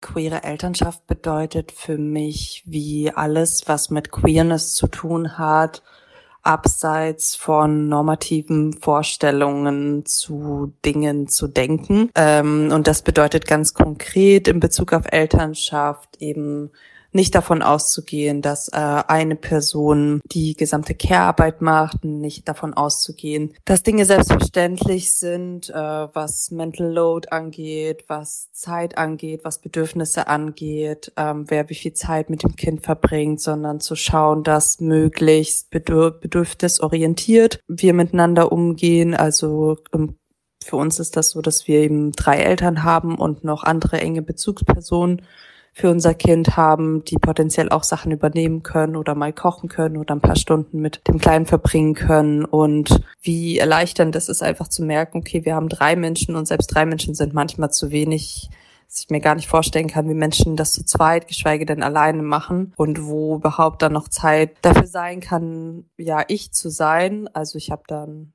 wirklich viel Respekt davor, wenn Leute das mit weniger als drei Menschen schaffen, weil ich glaube, dafür wäre ich wirklich überhaupt gar nicht gemacht. Ines Paul vom Rubicon habt ihr ja schon kurz kennengelernt. Im Folgenden berichtet Ines Paul auch aus eigenen Erfahrungen und teilt Gedanken dazu, dass queere Elternschaft eben auch viel Spielraum zum Nachdenken und Gestalten lässt. Und wenn man das Gesetz nicht sieht und nicht wahrnimmt und einem nicht den Raum eingesteht, den man eigentlich kriegen sollte, dass man sich dann auch selbst auf eigene Art und Weise manchmal Raum nehmen kann. Ich wurde dann auch Elternteil vor 13 Jahren und dachte so, äh, was bedeutet das eigentlich für mich? Habe ich jetzt eine, bin jetzt auch selber non-binärer, transmaskuliner Mensch? Bin ich jetzt Mutter oder Vater? Und äh, was heißt das für eine Rolle? Und das Ganze mal zu sortieren. Weil das halt auch für alle unterschiedlich ist. Ne? Es gibt jetzt ja nicht das eine ausgestanzte Familienmodell, sondern dadurch, dass es bei uns ja nicht aus Versehen und automatisch passiert, in wenigsten Fällen zumindest, müssen wir vorher überlegen, wie wir das hinkriegen, aber dadurch können wir auch vorher überlegen, wie wir es hinkriegen. Also wir haben vorher die Möglichkeit, wirklich einmal hinzusetzen und zu sagen, was wollen wir eigentlich? Das ist ja eigentlich großartig. Also ich finde es total befreiend, weil es eben nicht eine Schublade gibt, die wir aufmachen und alles reinstopfen. Entsteht natürlich sehr viel, ähm, im wahrsten Sinne des Wortes Spielraum, finde ich. Also Raum zum zum, zum Nachdenken, zum eigenen gedanklichen Experimentieren und dann aber auch wirklich zum Gestalten. Und es ist ja nicht so, dass das, äh, was wir bisher so klassischerweise als Familienmodell äh, vielleicht noch verinnerlicht haben, zwei Eltern und ein Kind, dass das für alle funktioniert. Also die, die ganze Familienszene ist ja im Umbruch. Also es gibt ja auch sonst Co-Parenting, Mehrelternschaft, Patchwork-Familien. Also die neue Koalition muss sich überlegen, was ist eigentlich noch Familie? Wie bilden wir das ab? Wie unterstützen wir das? Und wo eh so viel Bewegung ist, finde ich, sind wir eigentlich, wir, wir beackern das ja seit 20 Jahren so. Da sind wir fast, finde ich, haben wir einen kleinen Vorsprung im Überlegen, was kann Familie sein, was bedeutet für uns, was gehört für Familie dazu, wer will ich da drin sein, mit wie vielen Leuten machen wir das? Also all die Fragen, die zurzeit eh alle beschäftigen. Ja, weil, weil wir mit die Ersten waren, die in der Situation waren, das neu zu denken. Und da haben wir jetzt schon viel neu gedacht und uns überlegt. Und halt auch vor dem Hintergrund so, gerade weil das Recht unsere Situation nicht abbildet, halt auch nicht immer nur zu sagen, wie passen wir uns der rechtlichen Situation an, so ein bisschen vorauseilen, müssen wir jetzt heiraten oder so, ne? solche Fragen irgendwie, sondern, sondern auch immer so die Frage, welche Bedeutung hat das Recht überhaupt in unserer Situation? Wenn der Staat eh nicht abbilden kann oder anerkennen kann durch rechtliche und finanzielle Unterstützung, was für Modelle wir leben, was wollen wir dann von der rechtlichen Situation? Und dann einfach nur zu sagen, ja, wir machen jetzt das klassische Familienmodell auf für mehr als zwei Cis-Geschlechter, die heterosexuell sind, ähm, da hängt ja viel mehr dran. Und da sind wir, finde ich, mit einer großen Expertise eigentlich dabei.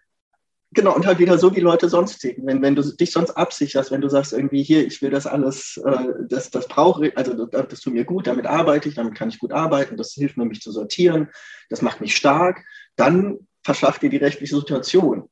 Aber es gibt ja auch sonst viele Leute, die gesagt haben, wir wollen die heiraten oder die zu dritt zusammenleben oder die einfach sagen, äh, wir machen das anders. Also je nachdem, wie Leute ticken, ist dann halt auch die Situation eine andere und der Umgang. Also wenn zum Beispiel Schulanmeldung, zwei Unterschriften, vielleicht steht auch Vater und Mutter drunter irgendwie, dann irgendwie, ich bin, also dann gibt es welche, die dann halt sagen, oh, wir sind da falsch für uns, wir sind wieder nicht mitgedacht und für viele ist das ganz schlimm. Und das ist auch ganz schlimm, das ist Diskriminierung, muss man ganz klar sagen. Und dann gibt es halt andere, so wie jetzt mich, ich mache dann dritten Strichchen, schreibe meinen Namen drunter und sag, und, und mach so mach einen Sekt auf. Irgendwie. Ich denke so, dann halt, dann halt so wie ich, also dann halt anders. Ne? Also, aber das Wichtige ist immer, wir sind unterschiedlich und arbeitet mit dem, was euch gut tut, wie ihr tickt und setzt das ein. Unser nächster Abschnitt bringt so ein bisschen die letzten beiden Themen zusammen, denn zum einen geht es darum, dass man sich vielleicht selbst Strukturen schaffen muss und Supportsysteme, weil man durchs Raster fällt. Es geht aber auch um Gestaltungsspielraum, den man sich dadurch schaffen kann. Und das ist gleichzeitig auch eine Chance, sich eine eigene Gemeinschaft aufzubauen. Ihr hört gleich sowohl von Elternteilen, die selbst solche Strukturen für sich geschaffen haben und nutzen, als auch von Initiativen, die sich auf die Vernetzung von queeren Familien spezialisiert haben. Queere Elternschaft bedeutet für mich, gegen die heteronormative Welt zu agieren täglich, ohne das zu wollen. Das heißt, dass täglich bewege ich mich in einer Welt mit meinem Kind, wo die normale Familie in Anführungsstrich heterosexuelle Eltern hat und mehr als ein Kind. Und die Eltern sind meistens zusammen. Und deswegen finde ich das wichtig, einen Raum zu schaffen, wo das angesprochen wird und wo mein Kind auch ein Gefühl von Zugehörigkeit findet und auch die Stärke, die damit verbunden sind, eben eine queere Familie zu haben, dass er das erkennt und, und das nicht als Defizit sieht. Die nächsten beiden Beiträge erzählen davon, wie ein solcher Raum und eine solche Struktur aussehen kann und wie sie jeweils gestaltet wurden. Zuerst hört ihr Ines Paar vom Rubicon in Köln und erfährt mehr über deren Beratungsansatz und die Idee dahinter. Danach erzählt Birgit, wie sie sich selbst organisiert hat, als ihre Kinder ganz klein waren, um einen Raum zu finden, in dem Austausch unter queeren Eltern möglich ist und was das auch für ihre Kinder bedeutet hat. Das Rubicon ist seit Jahrzehnten ein Ort in Köln, der, der mich persönlich begleitet, der an die Community angebunden ist, aus der Community entstanden ist und einfach, finde ich, immer total niederschwellig und zugänglich ist. Und so ist halt auch unsere Beratungsarbeit entstanden eigentlich auch aus der Community heraus. Eigentlich auch erstmal direkt mit viel Gruppenarbeit, also dass Leute auch aus der Szene heraus sagen, wir müssen uns vernetzen, wir wollen uns austauschen, wir wollen gemeinsam überlegen, was es für uns bedeutet und was wir damit machen und wie wir da vorankommen für uns selber und auch vielleicht gesellschaftlich. Und so ist halt auch unsere Beratungsarbeit eingebettet. Ähm, wir haben immer noch ganz viele Gruppen, die sich treffen, Kinderwunsch oder auch wenn Kinder schon da sind, auch äh, Single Parents oder also Single Parents by Choice, die sich entscheiden, alleine Eltern zu werden, unabhängig von Partnerschaften oder nicht. Oder jetzt wahrscheinlich auch bald eine Gruppe für trans- und non-binäre Eltern. Also wo halt immer die Leute, die Gesprächsbedarf haben, den sich auch gegenseitig erfüllen und nicht da so, da sitzt die Expertin, der Experte und berät aus der Profiposition heraus, sondern es ist so ein gemeinsames Wegeschaffen eigentlich wichtig. Und so orientiert sich auch unsere Beratungsarbeit, dass wir sagen, okay, wo stehst du, wo, wo willst du hin, was hilft dir dabei, was steht dir im Wege und äh, wie kommst du dahin, wo du hin willst. Das ist eigentlich so unser Anliegen. Das ist im Moment natürlich viel rechtlich und gesellschaftlich eingebettet, aber dahinter stehen ja immer eigene Bedürfnisse. Also was will ich, was macht das mit mir, auch die Situation und einfach mal zu gucken, was kann ich darin stärken und wie komme ich an mein eigenes Ziel und was ist überhaupt mein Ziel. Es gibt ja immer so viele äh, Klischees und Ideale, gerade bei Elternschaft, alle wissen immer sofort, was los ist dieser politische Aspekt, das heißt, äh, wenn ich meine Elternschaft außerhalb der Heteronormativität als politisch begreife, dann muss ich mich auch irgendwann dafür entscheiden, aktiv zu schauen, wie suche ich mir Verbündete? Wo äh, finde ich Menschen, die in einer ähnlichen Lebenssituation sind, mit denen ich mich austauschen kann? Ich bin eine lesbische Mutter. Ich habe da schon ein großes, auch lesbisches äh, Selbstverständnis. Und ich glaube wirklich, es ist wichtig, sich Gleichgesinnte zu suchen, die in einer ähnlichen Situation sind, zu gucken, wo gibt es Krabbelgruppen, wo gibt es ähm, Freizeitsportgruppen für Regenbogenfamilien und dort hinzugehen und zu schauen, was kann ich da mitnehmen? Sind die Menschen dort nett? Ähm, natürlich ist die Voraussetzung, dass es irgendwo auch eine zwischenmenschliche Ebene gibt. Aber ich glaube, das, was man dort findet, ist ganz viel Support, weil die Themen einfach äh, ähnliche sind. Und es ist super wichtig, sich hier auch äh, Unterstützung zu holen und zu gucken, dass man selber, aber auch die Kinder ähm, mitbekommen, man ist nicht die Einzige, man kämpft nicht alleine mit Themen, mit Herausforderungen, sondern diese Themen sind gesellschaftlich bedingt. Und es ist gut zu hören, wie andere mit bestimmten Situationen und Herausforderungen umgehen. Bei mir war das jetzt zum Beispiel so, dass ich, als mein Sohn ein paar Monate alt war, ich gemerkt habe, ich würde gerne eine, mit ihn mit gleichaltrigen Kindern und mich mit anderen lesbischen Müttern zusammenbringen. Habe eine Anzeige aufgegeben und es haben sich ganz viele gemeldet und daraus ist eine über viele Jahre bestehende queere Krabbelgruppe, Eltern-Kind-Gruppe, äh, die Rebo Kids hier in Köln entstanden und das war, glaube ich, für uns alle, die wir dabei waren, eine super wichtige Gruppe. Wir haben uns über ja, fünf Jahre lang haben wir uns wöchentlich getroffen und ähm, ich sag mal, neben diesen üblichen Babythemen, wie ist das mit dem Stillen, äh, wie ist das mit dem Beifüttern und dem Brei und äh, wann wird es trocken und wie läuft es und wie spricht das Kind und so weiter, hatten wir einfach ganz viele Themen, die uns als äh, lesbische Mütter anging und die wir eben nicht mit anderen Müttern in anderen Zusammenhängen besprechen konnten. Da ging es um die Stiefkindadoption, um Erfahrung mit dem Jugendamt, da ging es um soziale und biologische Mutterschaft. Da ging es um Erfahrungen als lesbische Mutter, wie, wie, wie trete ich auf im Kindergarten, ähm, bei den Nachbarn und so weiter. Und das war super wichtig für uns alle, diesen Austauschraum, äh, diesen Safe Space zu haben, eben weil wir in einer ähnlichen Lebenssituation waren und uns gegenseitig darin auch stärken und stützen konnten. Und äh, für die Kinder war es, glaube ich, auch eine sehr wichtige Erfahrung, weil sie vor allen Dingen mit zunehmendem Alter gesehen haben, okay, es gibt ganz viele andere Familien und da gibt es auch zwei Mütter. Und ich glaube, ähm, diese Selbstverständlichkeit, die dann in dieser Gruppe für diese Kinder da war, hat dafür gesorgt, dass sie sich nicht vorkamen wie, ja, wie Außerirdische, die die einzigen sind, die zwei Mütter haben, sondern bei meinen Kindern war das so, dass sie, glaube ich, bis zum Kindergartenalter es für sehr äh, normal gehalten haben, dass Kinder zwei Mütter haben. Und erst im Kindergarten, also so mit zwei, drei Jahren, haben sie angefangen zu begreifen, dass das nicht die Norm ist, sondern ähm, dass die Norm eigentlich ist, dass es da einen Vater und eine Mutter gibt. Und ich glaube, dass das für meine Kinder sehr wichtig war, diese Grundlage mitzubekommen, um dann auch mit einem größeren Selbstbewusstsein und Selbstverständnis anderen Kindern im Kindergarten oder in der Schule zu begegnen, die vielleicht sagen, äh, das geht doch gar nicht, jeder hat einen Vater und eine Mutter, äh, wo ist denn dein Vater? Dass sie da selbstverständlicher auftreten können. Auch Madita und Emilia nutzen ein queeres Netzwerk, das vor allem aus engeren Bezugspersonen besteht, um sich über Unsicherheiten und Fragen auszutauschen. Also was so Familienthemen angeht, natürlich in erster Linie mit meiner Frau, weil wir machen den ganzen Quatsch hier zusammen und ich glaube, wir können immer ganz gut nachvollziehen, was die andere gerade so bewegt und was gerade vielleicht schwierig ist und was ja, was uns auch vielleicht ärgert.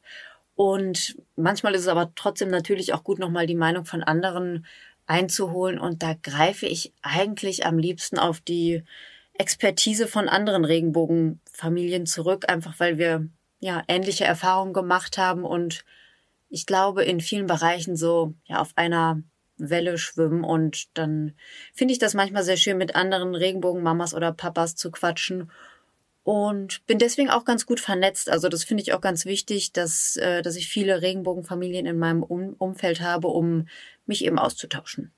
Ich bin sehr, sehr glücklich, dass meine zwei engsten Freundinnen sind selber queer, haben auch selber Kinder und leben in unterschiedlichen Konstellationen. Und ich bin extrem dankbar, dass ich sie habe in meinem Leben und dass wir immer miteinander sprechen können. Ich habe auch andere alleinerziehende Mütter in meinem Freundeskreis, in meinem engen Freundeskreis, mit denen ich mich auch sehr gut austauschen kann, auch wenn sie selbst nicht queer sind. Aber ich würde sagen, ähm, alleinerziehend zu sein, ist auch schon eine Abweichung von der heteronormativen Norm. Und ähm, genau, deswegen ist es für mich ein großes, großes Geschenk, dass ich sie in meinem Leben habe und mich immer mit ihnen austauschen kann. Über Nordoption habt ihr ja schon ein bisschen was in dieser Folge gehört. Und die Idee dahinter ist es ja, sich zu vernetzen und rechtlich und politisch gegen die Stiefkindadoption vorzugehen. Im Folgenden erzählt Tina mehr zu der Vernetzungsarbeit, die No Adoption macht, dabei auch über das Netzwerk der klagenden Familien hinausgeht und wie sie sich dabei beraten und daran arbeiten, dass noch dieses Jahr unter der neuen Regierung das Abstammungsgesetz erneuert wird. Wir bestehen ja nicht nur aus äh, aktivistischen Familien, sondern auch anderen Personen und haben gestern mal ein paar Gäste oder vielleicht auch zukünftig Teil dieser ganzen Gruppe dazu gebeten, die aus juristischen Kreisen kommen, zum Teil aus Ministerienskreisen auch und äh, mit denen wir zusammen überlegen, wie wir diesem Prozess behilflich sein können, weil wir die Befürchtungen haben, dass also diese sogenannte Reform des Abstammungsrechts die kann ja ganz unterschiedlich ausgestaltet werden. Und unsere Forderung und unser Anliegen ist, dass sie so umfassend wie möglich ausgestaltet wird, sodass dann am Ende nicht nur cis-lesbische Frauenpaare, die verheiratet sind und eine offizielle Samenspende hatten, davon profitieren. Das ist, glaube ich, der allereinfachste Fall, weil sich darüber die meiste Einigkeit ergeben hat in der Politik, sondern alle anderen auch in jeder Konstellation. Also eigentlich im Grunde genommen die Forderung nach einem äh, geschlechtsunabhängigen Abstammungsrecht oder Kindzuordnungsrecht, würde ich es vielleicht eher nennen, weil Abstammung hat immer so was Biologistisches. Und da haben wir gestern überlegt, wie kann man das machen? Welche Personen von uns können welche Leistungen erbringen? Die GFF war dabei, All Out war dabei, die, das Regenbogenfamilienzentrum Berlin-Schöneberg war dabei, Referentinnen aus Bundesministerien waren dabei. Wir haben also ziemlich viel, was da an Know-how dabei ist und überlegen uns jetzt eben, wie wir auf Policy-Ebene, aber auch mit der Öffentlichkeitsarbeit jetzt an dem Punkt sagen können, wir haben jetzt kurz gewartet, dass ihr euch da neu gründet und jetzt möchten wir aber ganz gerne, dass das auch wirklich vernünftig angegangen wird. So, das war jetzt, und wir haben uns ja gestern Teams unterteilt und ich freue mich riesig drauf nächste Woche. Ich bin Teil des Policy-Teams, da mitzuhelfen und dann mich mit denen anderen zur Öffentlichkeitsarbeit nochmal auszutauschen. Und jetzt kommt auf jeden Fall nochmal Stimmung auf. Wir haben auch absichtlich so ein bisschen jetzt die Füße mal stillgehalten, weil wir dachten, naja, wenn es jetzt gerade erst Wahlen waren und so, also da haben wir auch alle Verständnis für, muss man sich in seinen Job da auch erstmal einfinden, sind ja völlig neue Strukturen, mit denen man umgehen muss und so. Aber wir haben auch nicht ewig Zeit, ne? Also meine Frau äh, ist wieder schwanger Und wir bekommen Ende äh, August, äh, Anfang September das zweite Kind. Und ich möchte eigentlich nicht nochmal nicht Elternteil meines Kindes sein. Ich erwappne mich allem, was da kommen wird, aber eigentlich ist unsere Forderung natürlich, dass es sich jetzt wirklich in dem Jahr und vernünftig und umfassend ändert. Vanessa vom Queeren Hebammen Kollektiv Cocoon erzählt von schönen und berührenden Momenten in ihrer Arbeit und von Erfolgserlebnissen.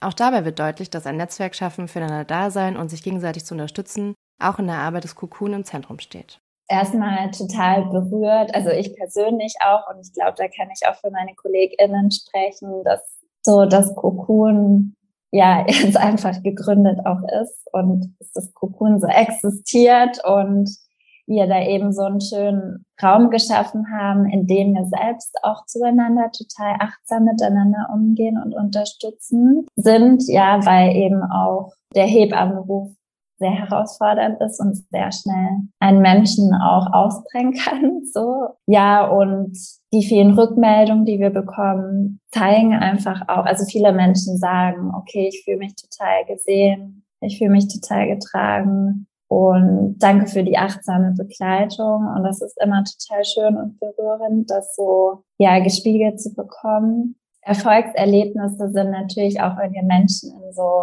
einem unserer Do-it-yourself-Inseminationskurse sehen und die Menschen sich dann später mit einem positiven Schwangerschaftstest zur äh, Hausgeburt dann bei uns anmelden. Das ist total schön. da freuen wir uns jedes Mal sehr. Und auch die ganze Vernetzung, die stattfindet. Also bei den Kursen beispielsweise, wenn sich Eltern dann finden, untereinander vernetzen und das Empowerment, was daraus entsteht. Also so unter den Menschen, die wir begleiten, aber auch im Team. So und ähm, das ganze Empowerment und auch die ganze Aufmerksamkeit, auch mediale Aufmerksamkeit, die wir so bekommen aus der Community und so. Das ist schon auch super bestärkend und wir bekommen auch ganz oft E-Mails von anderen Hebammen aus ganz Deutschland, die sich für unsere Arbeit interessieren und sich inspiriert fühlen. Und es hat sich auch ein anderes Kollektiv noch gegründet in Hamburg, freuen wir uns total drüber, die eben auch ja so ähnlich arbeiten wie wir und auch diesen Raum geben wollen für queere und trans Personen. Und zum Beispiel Leo verlässt das Kokon und geht jetzt nach Köln und äh, sucht dort auch nach Menschen, dann ein queer-feministisches Hebammenkollektiv zu gründen.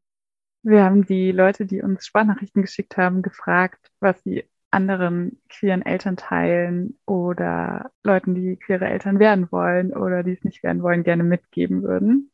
Und wir haben auch die Projekte gefragt, die wir interviewt haben, was ihre Erfolgserlebnisse sind. Und All das bringt auf jeden Fall Hoffnung für die Zukunft. Also ganz konkret im Moment finde ich die im Koalitionsvertrag anvisierten Änderungen im Familien- und im Abstammungsrecht, die machen große Hoffnung auf weitreichende Änderungen für queere Familien. Also einmal natürlich, dass diese unsägliche Stiefkindadoption demnächst nicht mehr nötig ist, wenn ein Kind in die Ehe zweier Frauen geboren wird und dann beide automatisch rechtliche Mütter sind. Das wäre wirklich ein großer Schritt für sehr, sehr viele Familien. Dann soll ja auch das kleine Sorgerecht für soziale Eltern ausgeweitet werden. Und das bedeutet, dass eben im Einvernehmen mit den rechtlichen Eltern bis zu zwei weitere Eltern das kleine Sorgerecht erhalten können. Und das ist für Mehrelternfamilien natürlich ein super Aussicht und eine großartige Sache. Und auch die Verantwortungsgemeinschaften, die im Koalitionsvertrag genannt sind, sind auf jeden Fall ein positives Signal an alle Menschen, die die Verantwortung übernehmen wollen,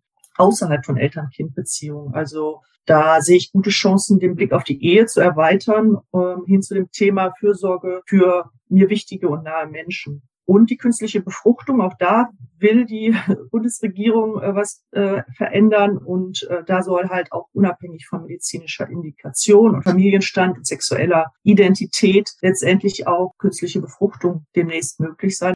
Grundsätzlich finde ich es also einfach, wenn ich jetzt so die letzten Jahre beobachte, ist es einfach schön zu sehen, dass, äh, dass wir immer mehr werden dass wir immer diverser werden, dass sie, dass sie die Menschen, die sich mit ihrem Kinderwunsch beschäftigen, auch jünger werden und auch sozial und kulturell bunter. Also das ist einfach, ähm, da ist sehr viel in Bewegung gekommen und ich hoffe durch die anstehenden Änderungen und die rechtlichen Hürden, die geringer werden, dass sich da demnächst dann auch noch weiter Sachen verändern ins Positive. Adoption kämpft schon seit mehreren Jahren gegen die Diskriminierung von Regenbogenfamilien. In diesem Prozess konnten sie auch schon einige Erfolgserlebnisse verzeichnen, die Tina uns erklärt hat und die wir euch auch nicht vorenthalten wollten, da sie Hoffnung auf eine Verbesserung der rechtlichen Lage von queeren Familien in nächster Zeit gibt. Also ich habe das Gefühl, momentan ist die größte Herausforderung für uns das Durchhalten, dass wir an verschiedenen Strängen ziehen und aktiv sind. Das ist zum Beispiel diese gerichtliche Ebene und im Augenblick sich keins davon schnell lösen lässt. Ne? Also das ist eben ein Prozess, äh, der nicht ein Sprint ist, sondern ein Marathon und das muss man auch aushalten können und nicht aus dem Blick zu verlieren, wie erfolgreich wir letztes Jahr auch gewesen sind, worauf man sich nicht einstellen kann, wenn man nicht so klar hat, wie funktioniert unser Rechtssystem oder wie funktioniert es manchmal auch nicht so richtig. Das ist, glaube ich, eine sehr große Herausforderung.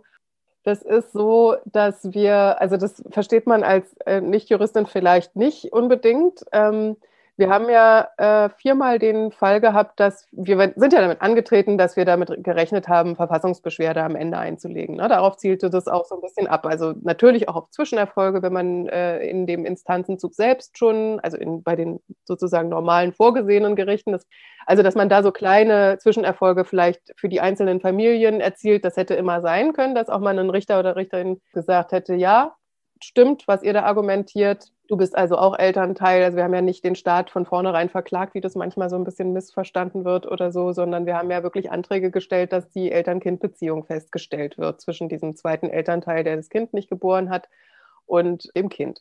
So, und dann ist es so, dass es äh, uns ganz klar war und wir das auch immer so kommuniziert haben, dass die herrschende Meinung also fast alle Gerichte wahrscheinlich äh, nicht unsere Argumentationslinie folgen werden, dass man das analog anwenden kann, was im Augenblick nur für Männer gilt, nämlich dass wer verheiratet ist, zum Beispiel mit einer Frau, so steht da ja, oder ja, mit der Mutter verheiratet ist, glaube ich, steht da, zum Zeitpunkt der Geburt, der ist Vater. So, das ist der Wortlaut äh, für die Möglichkeit, Vater zu werden. Und ähm, dann gibt es noch die Möglichkeit, wenn man ein Mann ist, dass man die Vaterschaft unkompliziert anerkennt. Und wir haben eben ähm, argumentiert, dass diese beiden Regelungen auch eben nicht nur für Männer, sprich Väter gelten, sondern für alle Eltern gelten sollten, weil es ja eben nicht mehr darum geht, ersichtlich, nicht mehr darum geht, wer ist hier eigentlich der Erzeuger dieses Kindes, was ich auch grundlegend falsch fände, sondern es geht ja darum, sind wir verheiratet?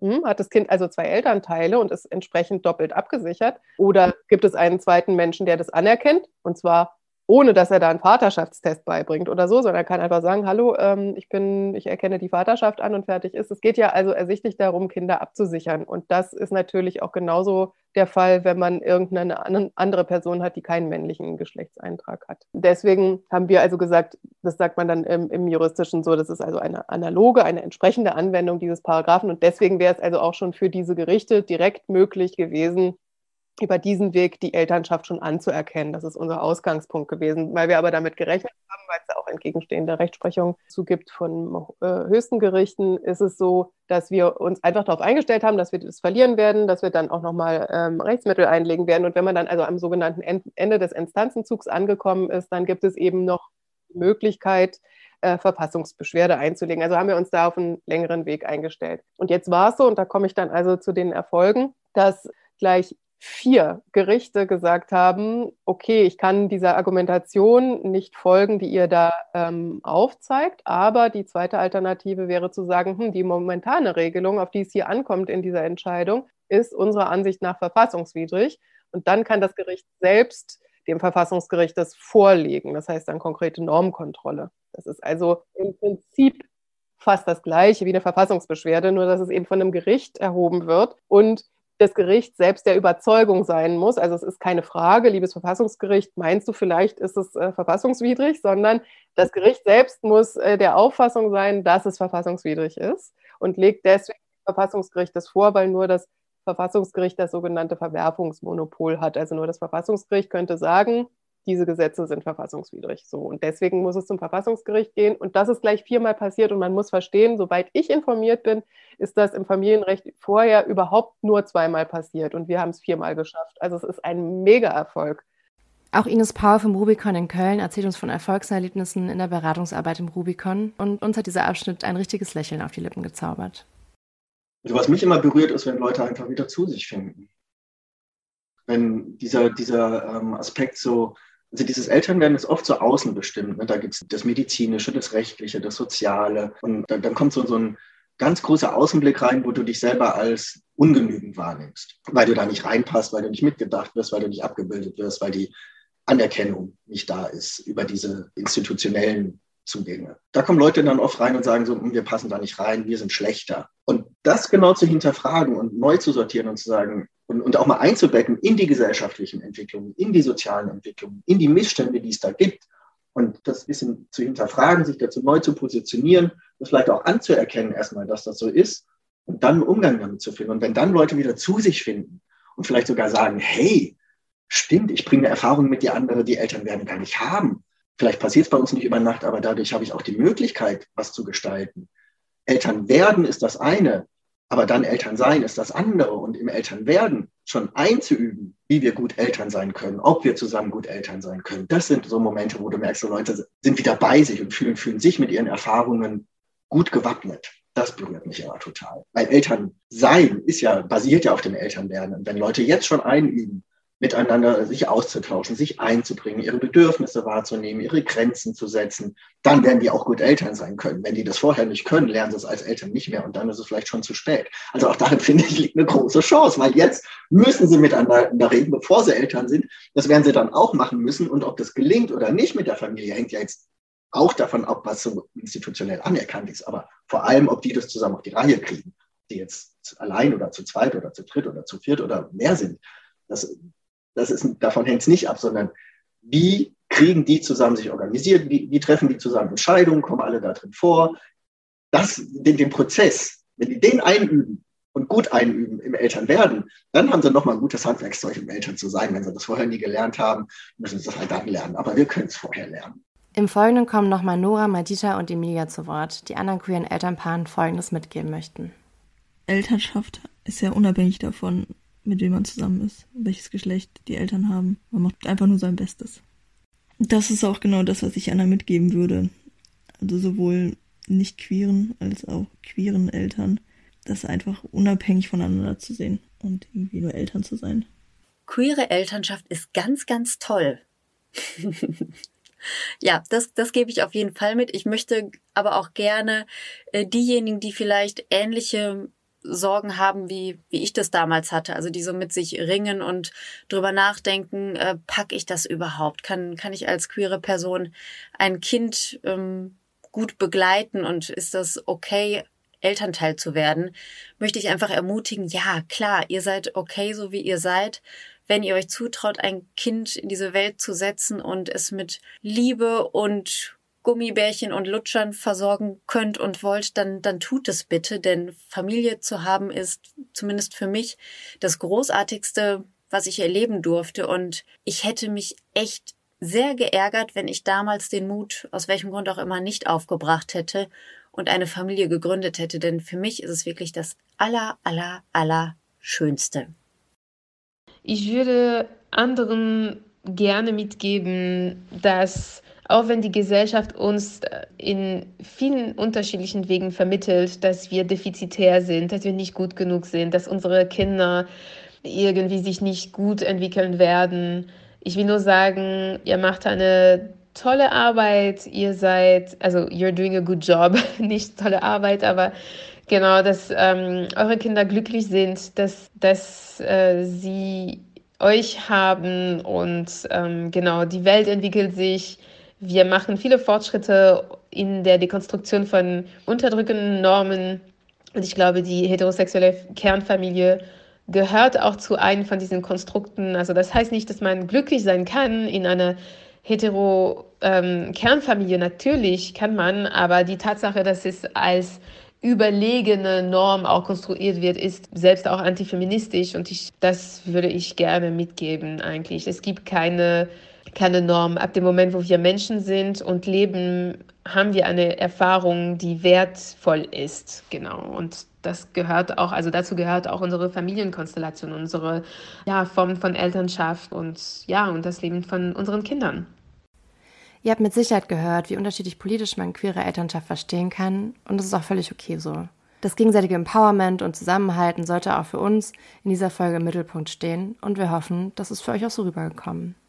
Abschließend erzählt Vanessa vom Cocoon Hebammen-Kollektiv, was sie und ihre KollegInnen sich für deren Arbeit, aber auch für das Schaffen von Wissen und Forschung rund um queere Schwangerschaften wünschen würden und erzählt von einem tollen Forschungsprojekt, das vor kurzem veröffentlicht wurde und das Hoffnung bringt. Sich ergeben dann hoffentlich auch einfach mehr Forschung, Arbeitsgruppen, mehr Aufklärung zu ja, reproduktiven Themen von queeren und Transpersonen wie zum Beispiel zum Co-Stillen oder überhaupt auch so zum Erleben von Schwangerschaft und Geburt, dass da einfach mehr geforscht wird. Und also es passiert auch schon was. Zum Beispiel wird jetzt im Februar ähm, das ein Policy Paper zum Thema queer und schwanger. Was braucht es für eine gute Gesundheitsversorgung? Veröffentlicht von, das ist von dem Netzwerk Queere Schwangerschaften und von Ska Salden.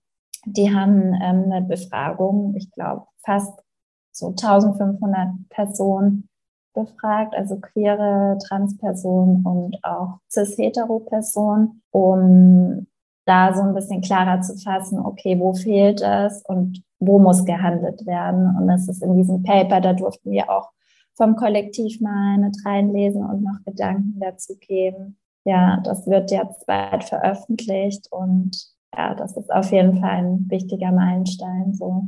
Und für unsere Hebammenarbeit, ich meine, das Dauerthema ist halt die schlechte Bezahlung.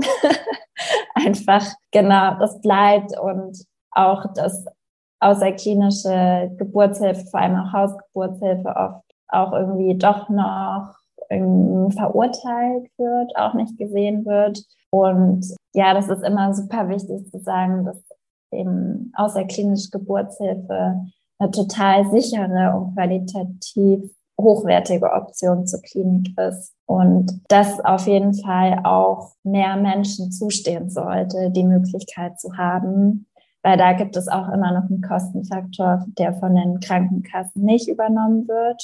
Und das wäre auf jeden Fall auch ein Thema, finde ich, was ähm, geändert werden muss, dass eben allen Menschen auch eine Hausgeburt möglich sein kann. Es war ein bisschen eine längere Folge als sonst. Wir freuen uns sehr, wenn ihr bis hierhin zugehört habt. Ähm, es war ein Riesenprojekt für uns, diese Folge. Ich glaube, wir sind ein bisschen fertig und extrem stolz und hoffen, es hat happy. euch gefallen. Ja, auch happy.